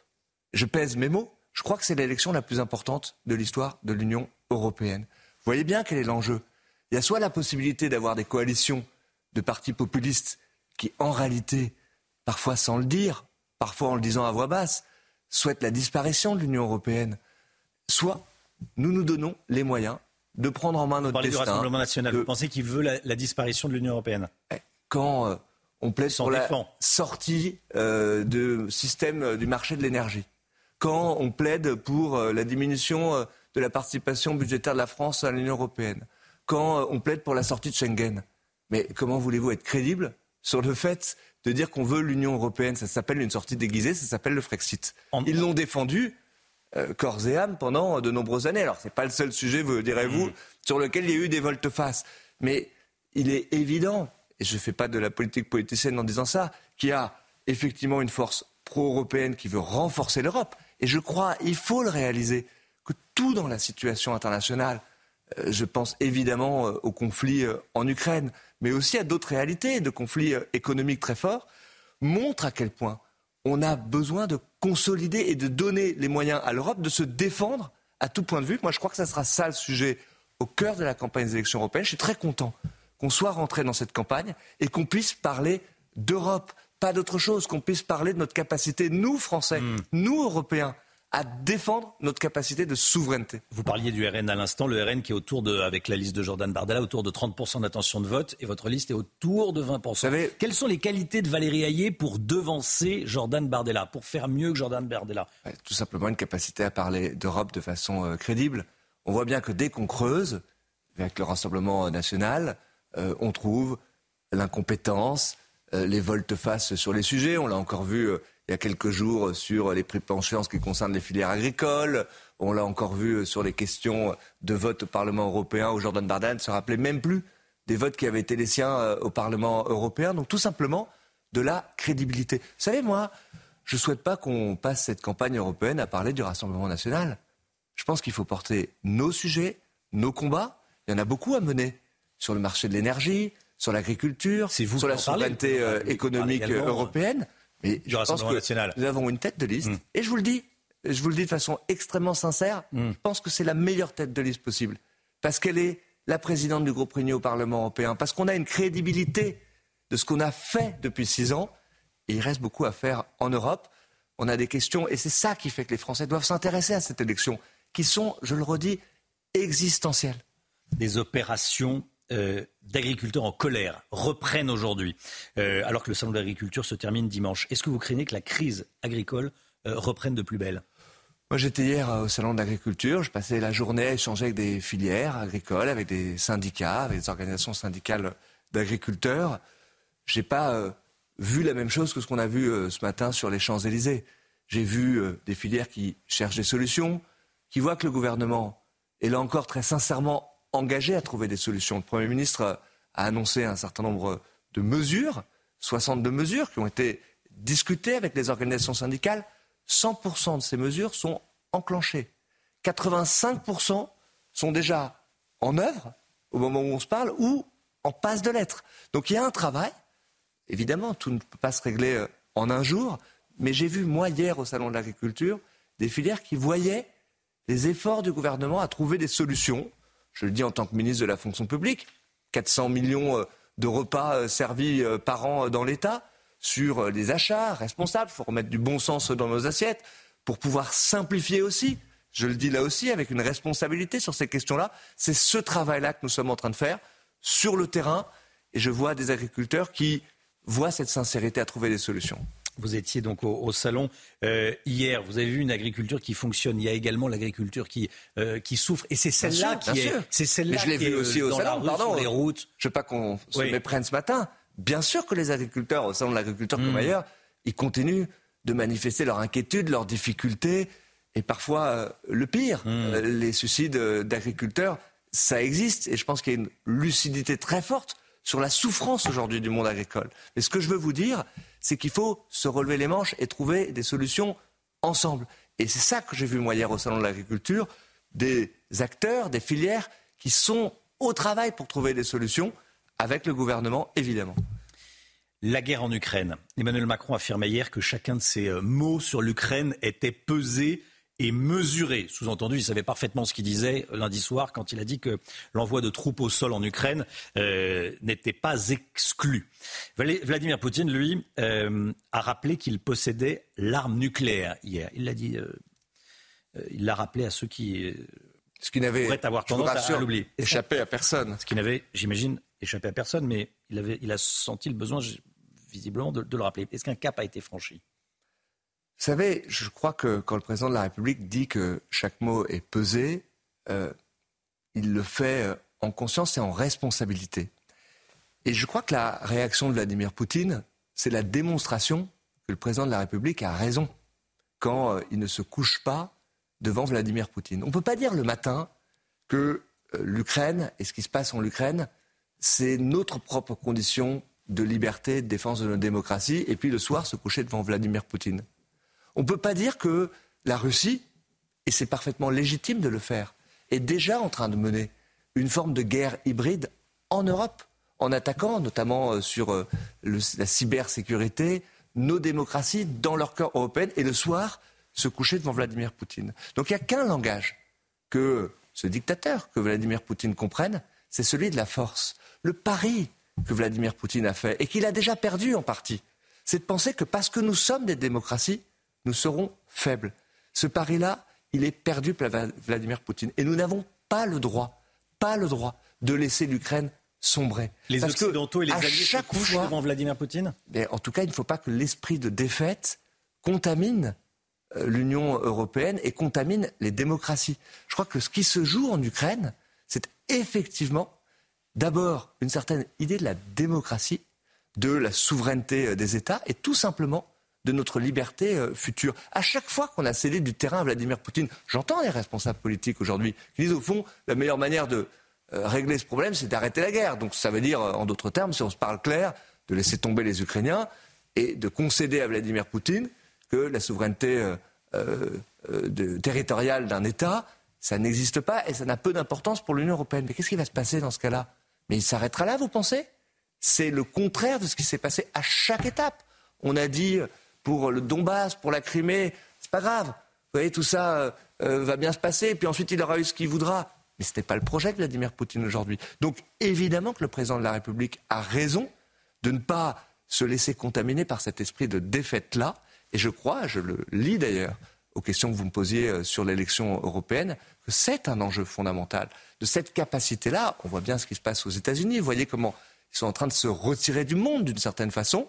Nous avons besoin d'un réveil en Europe sur cette capacité à nous défendre en Européens et à défendre la démocratie, tout simplement. C'est ça qui se joue en ce moment. 76% des Français ne veulent pas d'envoi de troupes en Ukraine. Sondage CSA, c'est News Européen de JDD euh, qu'on dévoilait hier. D'abord, avant-hier. Ce que le président de la République euh, a indiqué, ce n'est pas qu'il a annoncé euh, l'envoi de troupes en Ukraine. Mais je trouve paradoxal que face à un pays qui est l'agresseur, la Russie, ça soit la France qu'on somme de se taire ça soit la France qu'on somme au fond de fermer toutes les options stratégiques, y compris celles discutées avec nos alliés, de pouvoir mieux coopérer, de pouvoir faire plus au fond pour l'Ukraine. On voit bien que ce conflit est en train de s'enliser. On voit bien que si on n'aide pas davantage les Ukrainiens, et c'était un point de consensus de cette conférence internationale, que le président de la République a réunis à Paris. Il faut faire plus pour aider les Ukrainiens, parce qu'il ne faut pas laisser Vladimir Poutine gagner, et il faut que la Russie soit défaite en Ukraine. Je le redis, c'est la condition de notre souveraineté, de notre liberté et de la défense de notre modèle démocratique, qui n'est pas un modèle de faiblesse. Je crois que nous ne pouvons pas laisser Vladimir Poutine gagner cette bataille-là. La grande interview de Stanislas Guérini, ministre de la, fonction publique et de la transformation euh, publique.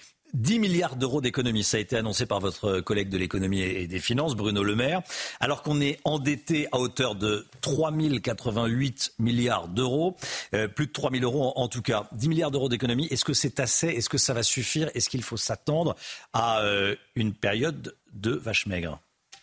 Je crois que ce serait un peu paradoxal de parler de vache maigre quand l'ensemble des budgets ceux de l'éducation, euh, pour la santé, pour nos armées, pour la justice, sont en augmentation. Pardon, mais j'entends parfois dans le débat politique parler d'austérité budgétaire. Je crois que ça n'est pas tout à fait euh, l'austérité budgétaire, une telle politique de réinvestissement. Mais il faut dire les choses très clairement. Et Bruno Le Maire, le ministre de l'économie, euh, l'a fait quand il y a un peu moins de croissance, il y a un peu moins de recettes. Et donc, si on veut, et c'est un impératif absolu, vous avez parfaitement raison de pointer la question de la dette. Si on veut tout simplement là aussi maîtriser notre trajectoire de finances publiques, mais tout simplement maîtriser le destin de la nation, bah oui, il faut faire des économies. Où est-ce que vous allez faire des économies dans la fonction publique? Bien, ça a été euh, indiqué, ces 10 milliards d'euros d'économies, ce sera pour l'État, pas pour euh, les collectivités territoriales, pas pour les autres, pour l'État. Ça veut dire que tous les ministères, tous les ministères prennent leur part à cette euh, économie budgétaire. Le ministère de la fonction publique comme les autres, et puis que nous allons décaler un certain nombre de dépenses, un certain nombre d'embauches prévues. Mais ça ne veut pas dire qu'on va s'arrêter de se battre pour le réinvestissement dans nos services publics, mmh. pour l'attractivité de la fonction publique. Ce sont des sujets, moi, que je porte et je continue de porter avec la même cohérence. Ce n'est que le début. Certains disent que c'est l'apéritif, ces 10 milliards d'économies. Est-ce qu'on dit la vérité aux Français Est-ce qu'il ne faudra pas faire plus d'efforts Nous, nous disons les choses. Et, et taper dans les aides, pardonnez-moi l'expression, réduire les aides sociales, par exemple. Là, il y a un réajustement qui mmh. est fait pour faire face à une situation où la croissance française recule par rapport aux prévisions. Donc ce réajustement, il est nécessaire, il est tout à fait logique. Je pense que chaque ménage français qui gère bien ses économies peut le comprendre. Mais on doit évidemment continuer cette trajectoire de baisse des dépenses publiques et on doit le faire en anticipant les choses. Et anticiper les choses, ça veut dire effectivement faire des réformes de structure. Moi, je constate que quand nous les faisons, nous sommes parfois assez seuls sur l'échiquier politique. Je crois que la réforme de l'assurance chômage, la réforme des retraites, pardon euh, d'y revenir, ce sont des réformes de structure qui jouent effectivement sur notre modèle social, sur notre capacité à continuer à financer un modèle social généreux. ce sont ce type de réformes-là qu'il faut pouvoir poursuivre si, dans la durée, on veut pouvoir faire des économies budgétaires. Donc là, il faut distinguer un moment. Quelles aides sociales, par exemple? On réagit d'une certaine façon bah, les choses ont été évoquées, y compris par le Premier ministre. Donc l'allocation euh, sur la question du marché du travail. Il mhm. faut qu'on puisse questionner un système où quand on revient, et c'est notre bataille absolue depuis 2017, à une situation de plein emploi, ça doit être ça le sujet, on doit évidemment avoir un système qui s'adapte en fonction et qui soit non pas moins incitatif, que les modèles européens, mais parfois tout simplement alignés sur les autres euh, pays européens. On parle des APL aussi. Je crois que ça n'est pas d'actualité dans les réflexions euh, qu'il y a. Et d'ailleurs, euh, la trajectoire des APL était plutôt en augmentation depuis 2017. Merci beaucoup, Stanislas Guérini. C'était votre grande interview sur CNews et, sur Europe 1. Bonne journée à vous. À bientôt. Bonne journée. CNews, il est 8h30. Merci à vous d'être là. Merci au ministre Guérini, Stanislas Guérini, d'être venu pour cette grande interview CNews Europe 1.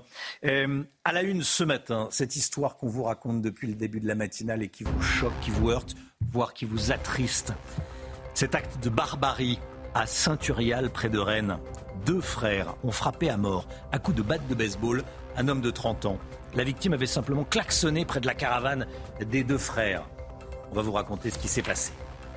La coordination rurale mène en ce moment même une action sur la place de l'Étoile à Paris. Elle l'a menée, en tout cas.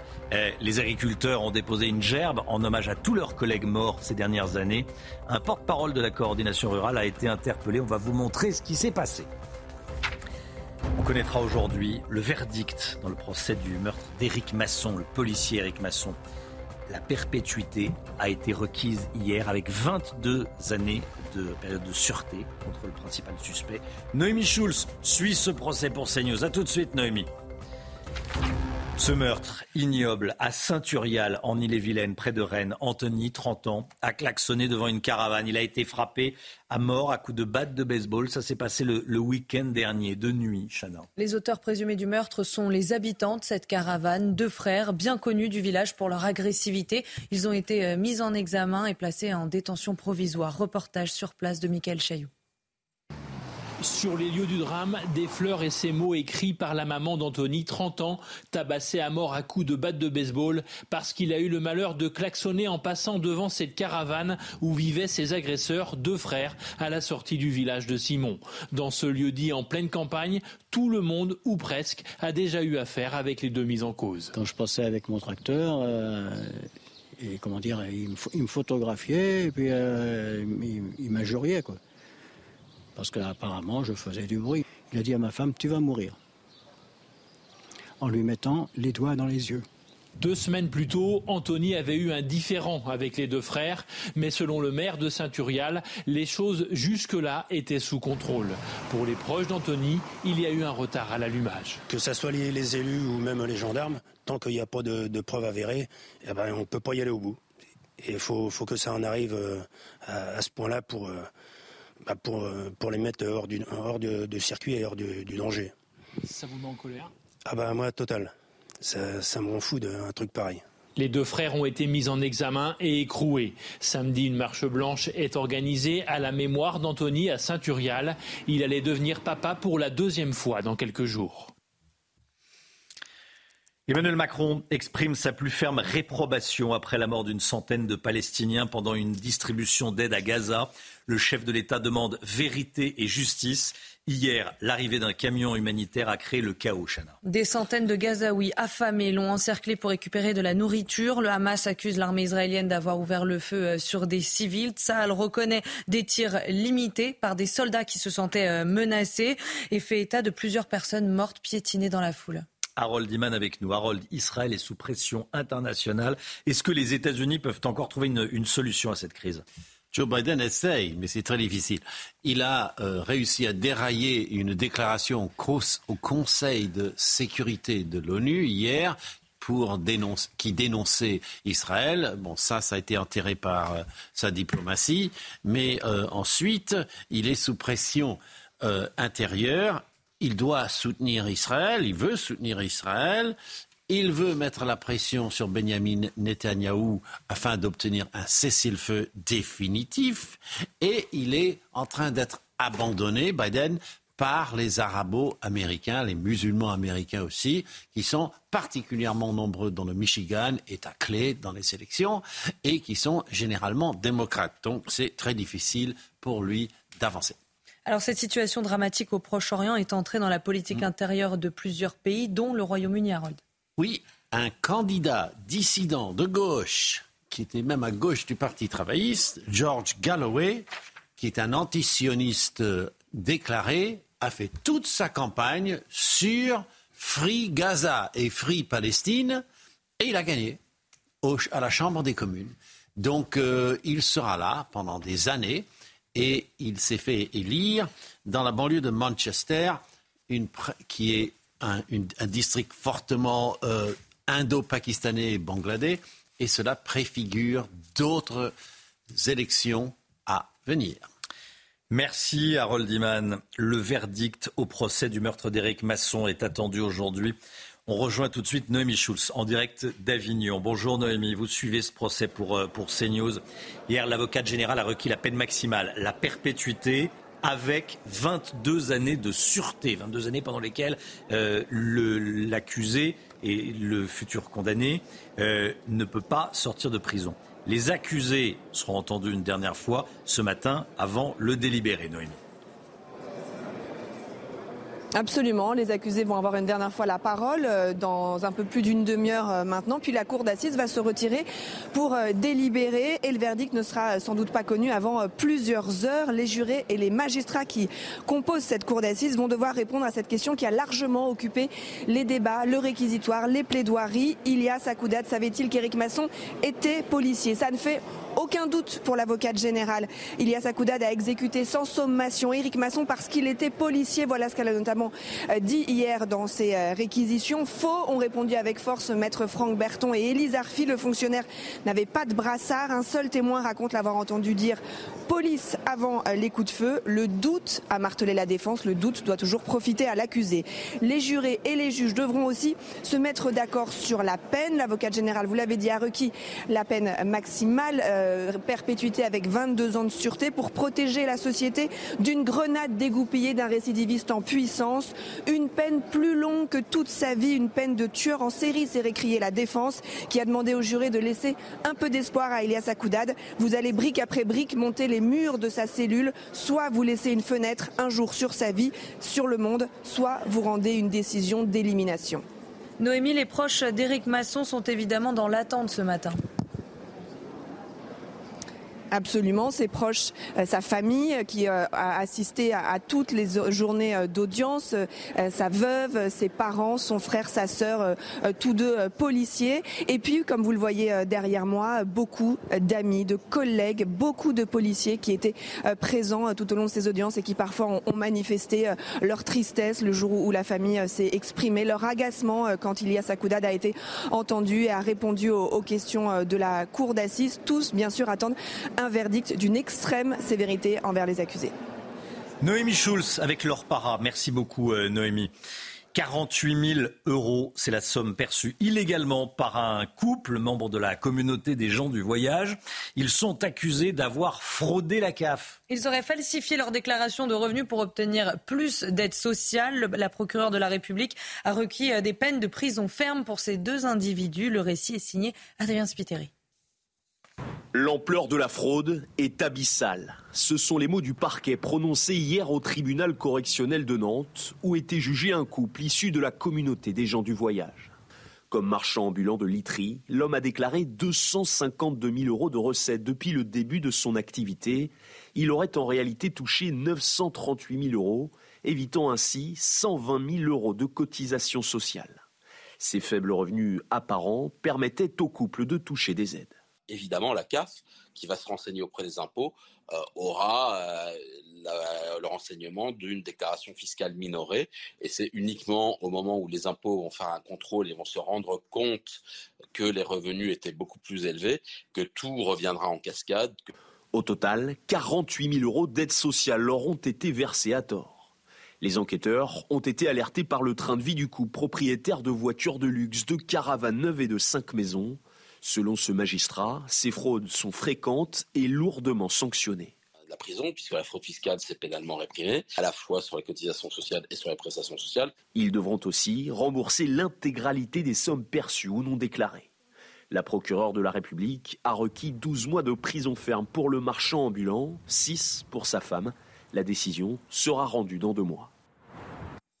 Voilà, faut quand même pouvoir se regarder dans la glace. Quand on fraude la CAF, on fraude euh, accessoirement tous les, tous les Français, tous ceux qui versent un petit peu d'argent, qui se réveillent le matin pour, euh, pour, pour travailler et, financer la, solidarité nationale. Il y en a d'autres qui, qui, choisissent de la, de la, de la voler, de, de voler dans la, dans la caisse commune, quoi, en clair, hein, le MIC. Oui, d'autant qu'on peut imaginer ah qu'il n'y a pas que la CAF qui est fraudée, parce qu'il y a sans doute vraisemblablement du travail au noir, euh, de la TVA non payée. Enfin, on imagine la cascade derrière et le montant que ça peut représenter. Nouvelle action des agriculteurs. Ce matin, une centaine de militants de la coordination rurale se sont rassemblés tôt ce matin autour de l'Arc de Triomphe. Et le ton est monté puisque leur porte-parole Patrick Legras et d'autres agriculteurs ont été euh, interpellés. Nous étions sur place et notre équipe a pu s'entretenir avec une agricultrice qui ne comprend pas la réaction euh, des forces de l'ordre. Écoutez. Aujourd'hui, on ne comprend pas euh, cette attitude en fait. Euh, on n'est pas là pour casser, on n'est pas là pour les insulter, on, est là juste pour euh, faire cette commémoration. Donc c'était voilà très symbolique pour nous de, le faire là.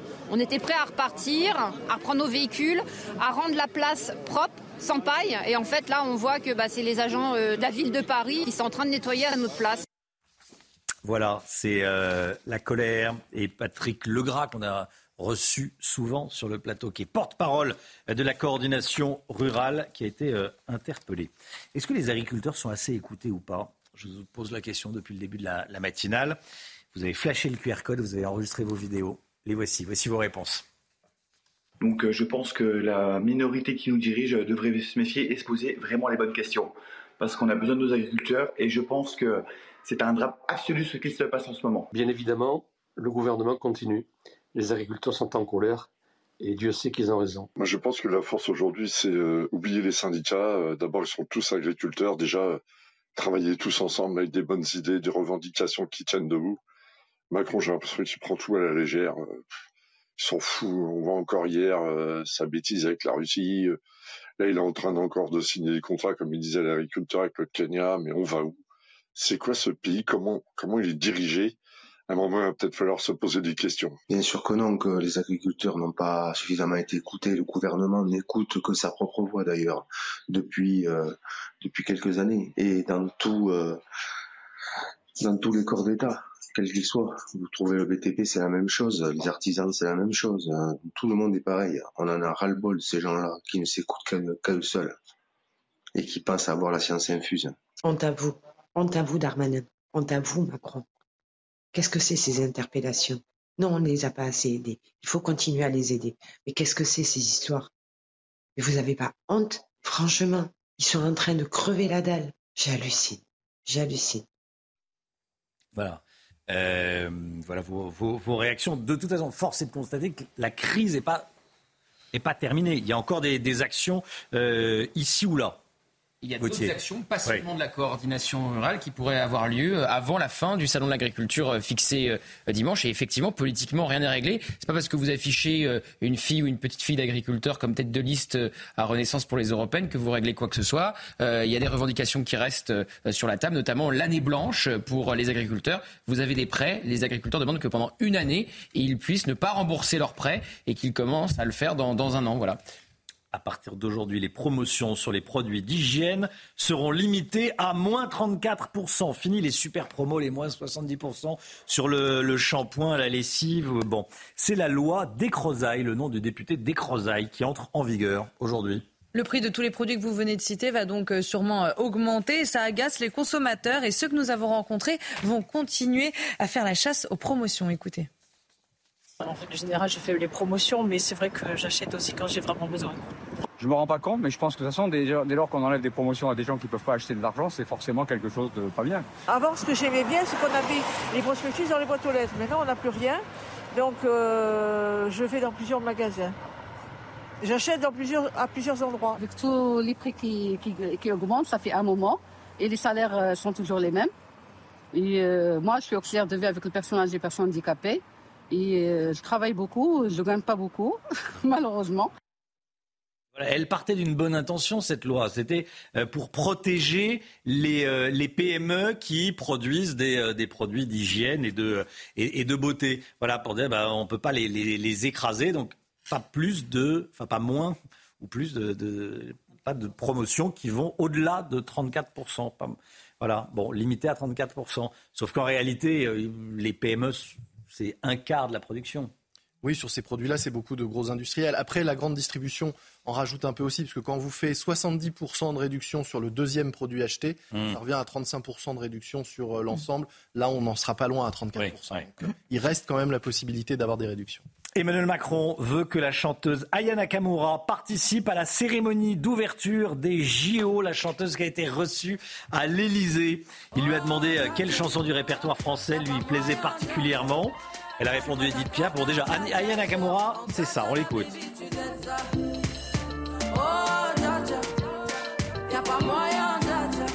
Bon, et elle va chanter. Ah oui, Brigitte bien. Ouais, Ouais. ouais.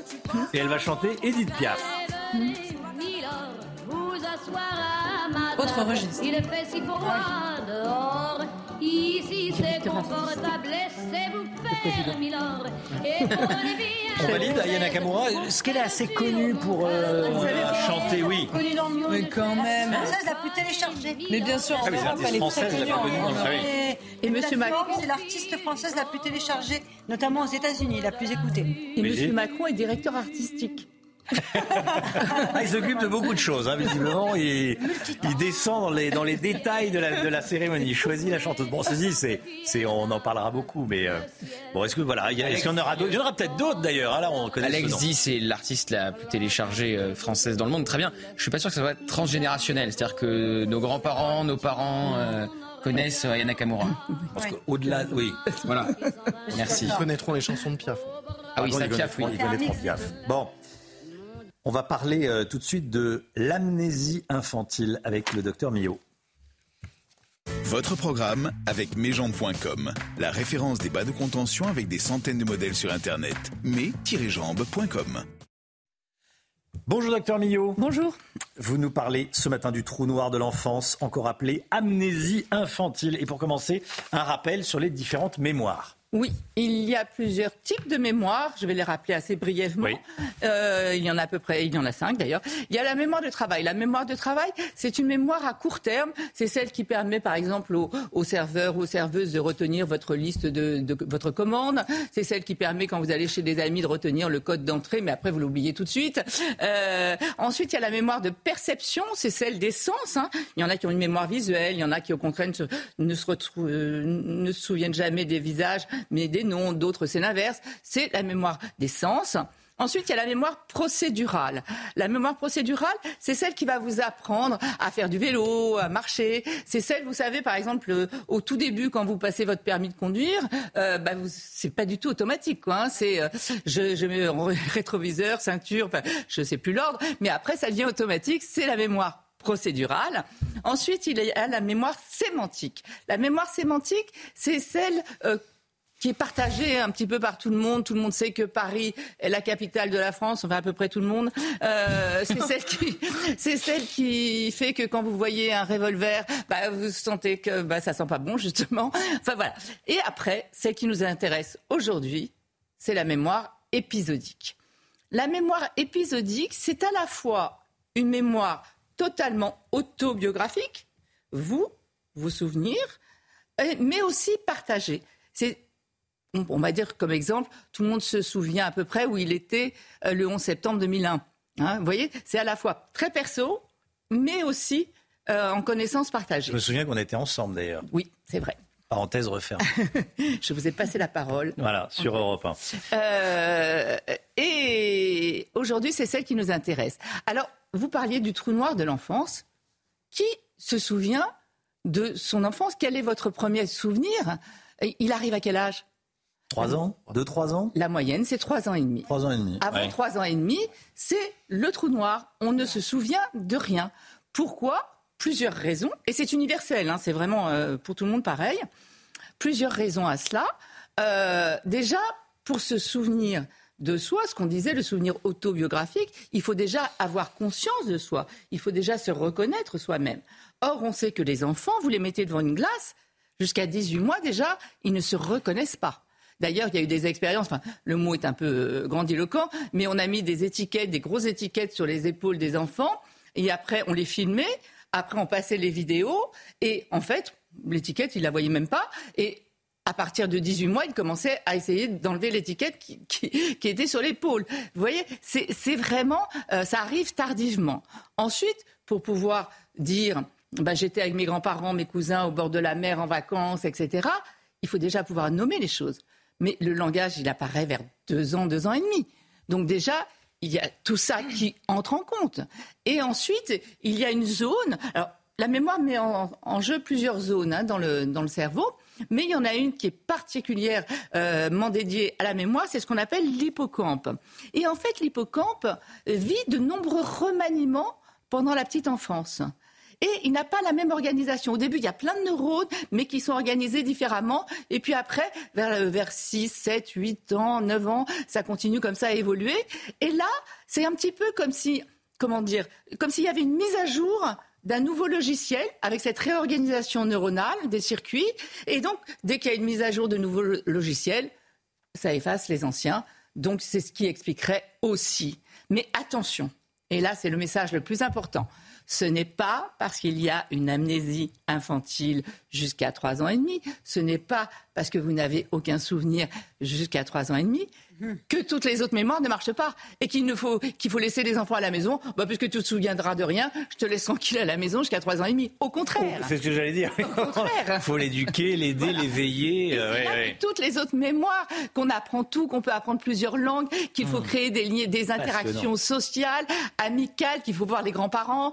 Euh, euh, voilà. Donc vraiment, j'insiste là-dessus. Ce n'est pas parce que cette amnésie infantile existe qu'il ne faut pas emmener ses enfants partout leur faire voir plein de choses, leur apprendre énormément de choses. C'est l'âge de tous les liens et de tous les apprentissages. Ne l'oubliez pas. Et après, pour plus tard, il y a une chose aussi qui est importante, c'est la narration des souvenirs à partir de qui n'arriveront qu'à trois ans et demi en mmh. moyenne. Mais c'est vrai que d'en parler souvent, ça va euh, ancrer les traces, si vous voulez, laisser les traces plus profondes. On en parle souvent, éventuellement on montre des photos.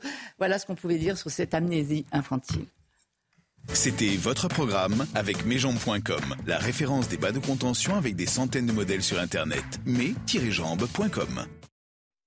Merci docteur. Demain dans Bonjour docteur Millot, BDM, 10h30 sur CNews. Vous nous donnerez des conseils, Brigitte, pour traiter le mal de dos, surtout pour, le, pour éviter le, mal de dos. Voilà, demain, à 10h30. En fin de journée, vous, vous mesurez 2 cm de moins qu'en début de matinée. Ah, on a une petite idée. Merci docteur. 9h10, on se retrouve lundi pour euh, une nouvelle euh, matinale semaine. Demain, c'est Olivier de Kéranfleck pour la matinale week-end. Et dans un instant, c'est l'heure des pros avec Et tous ses invités. Belle journée à vous sur CNews.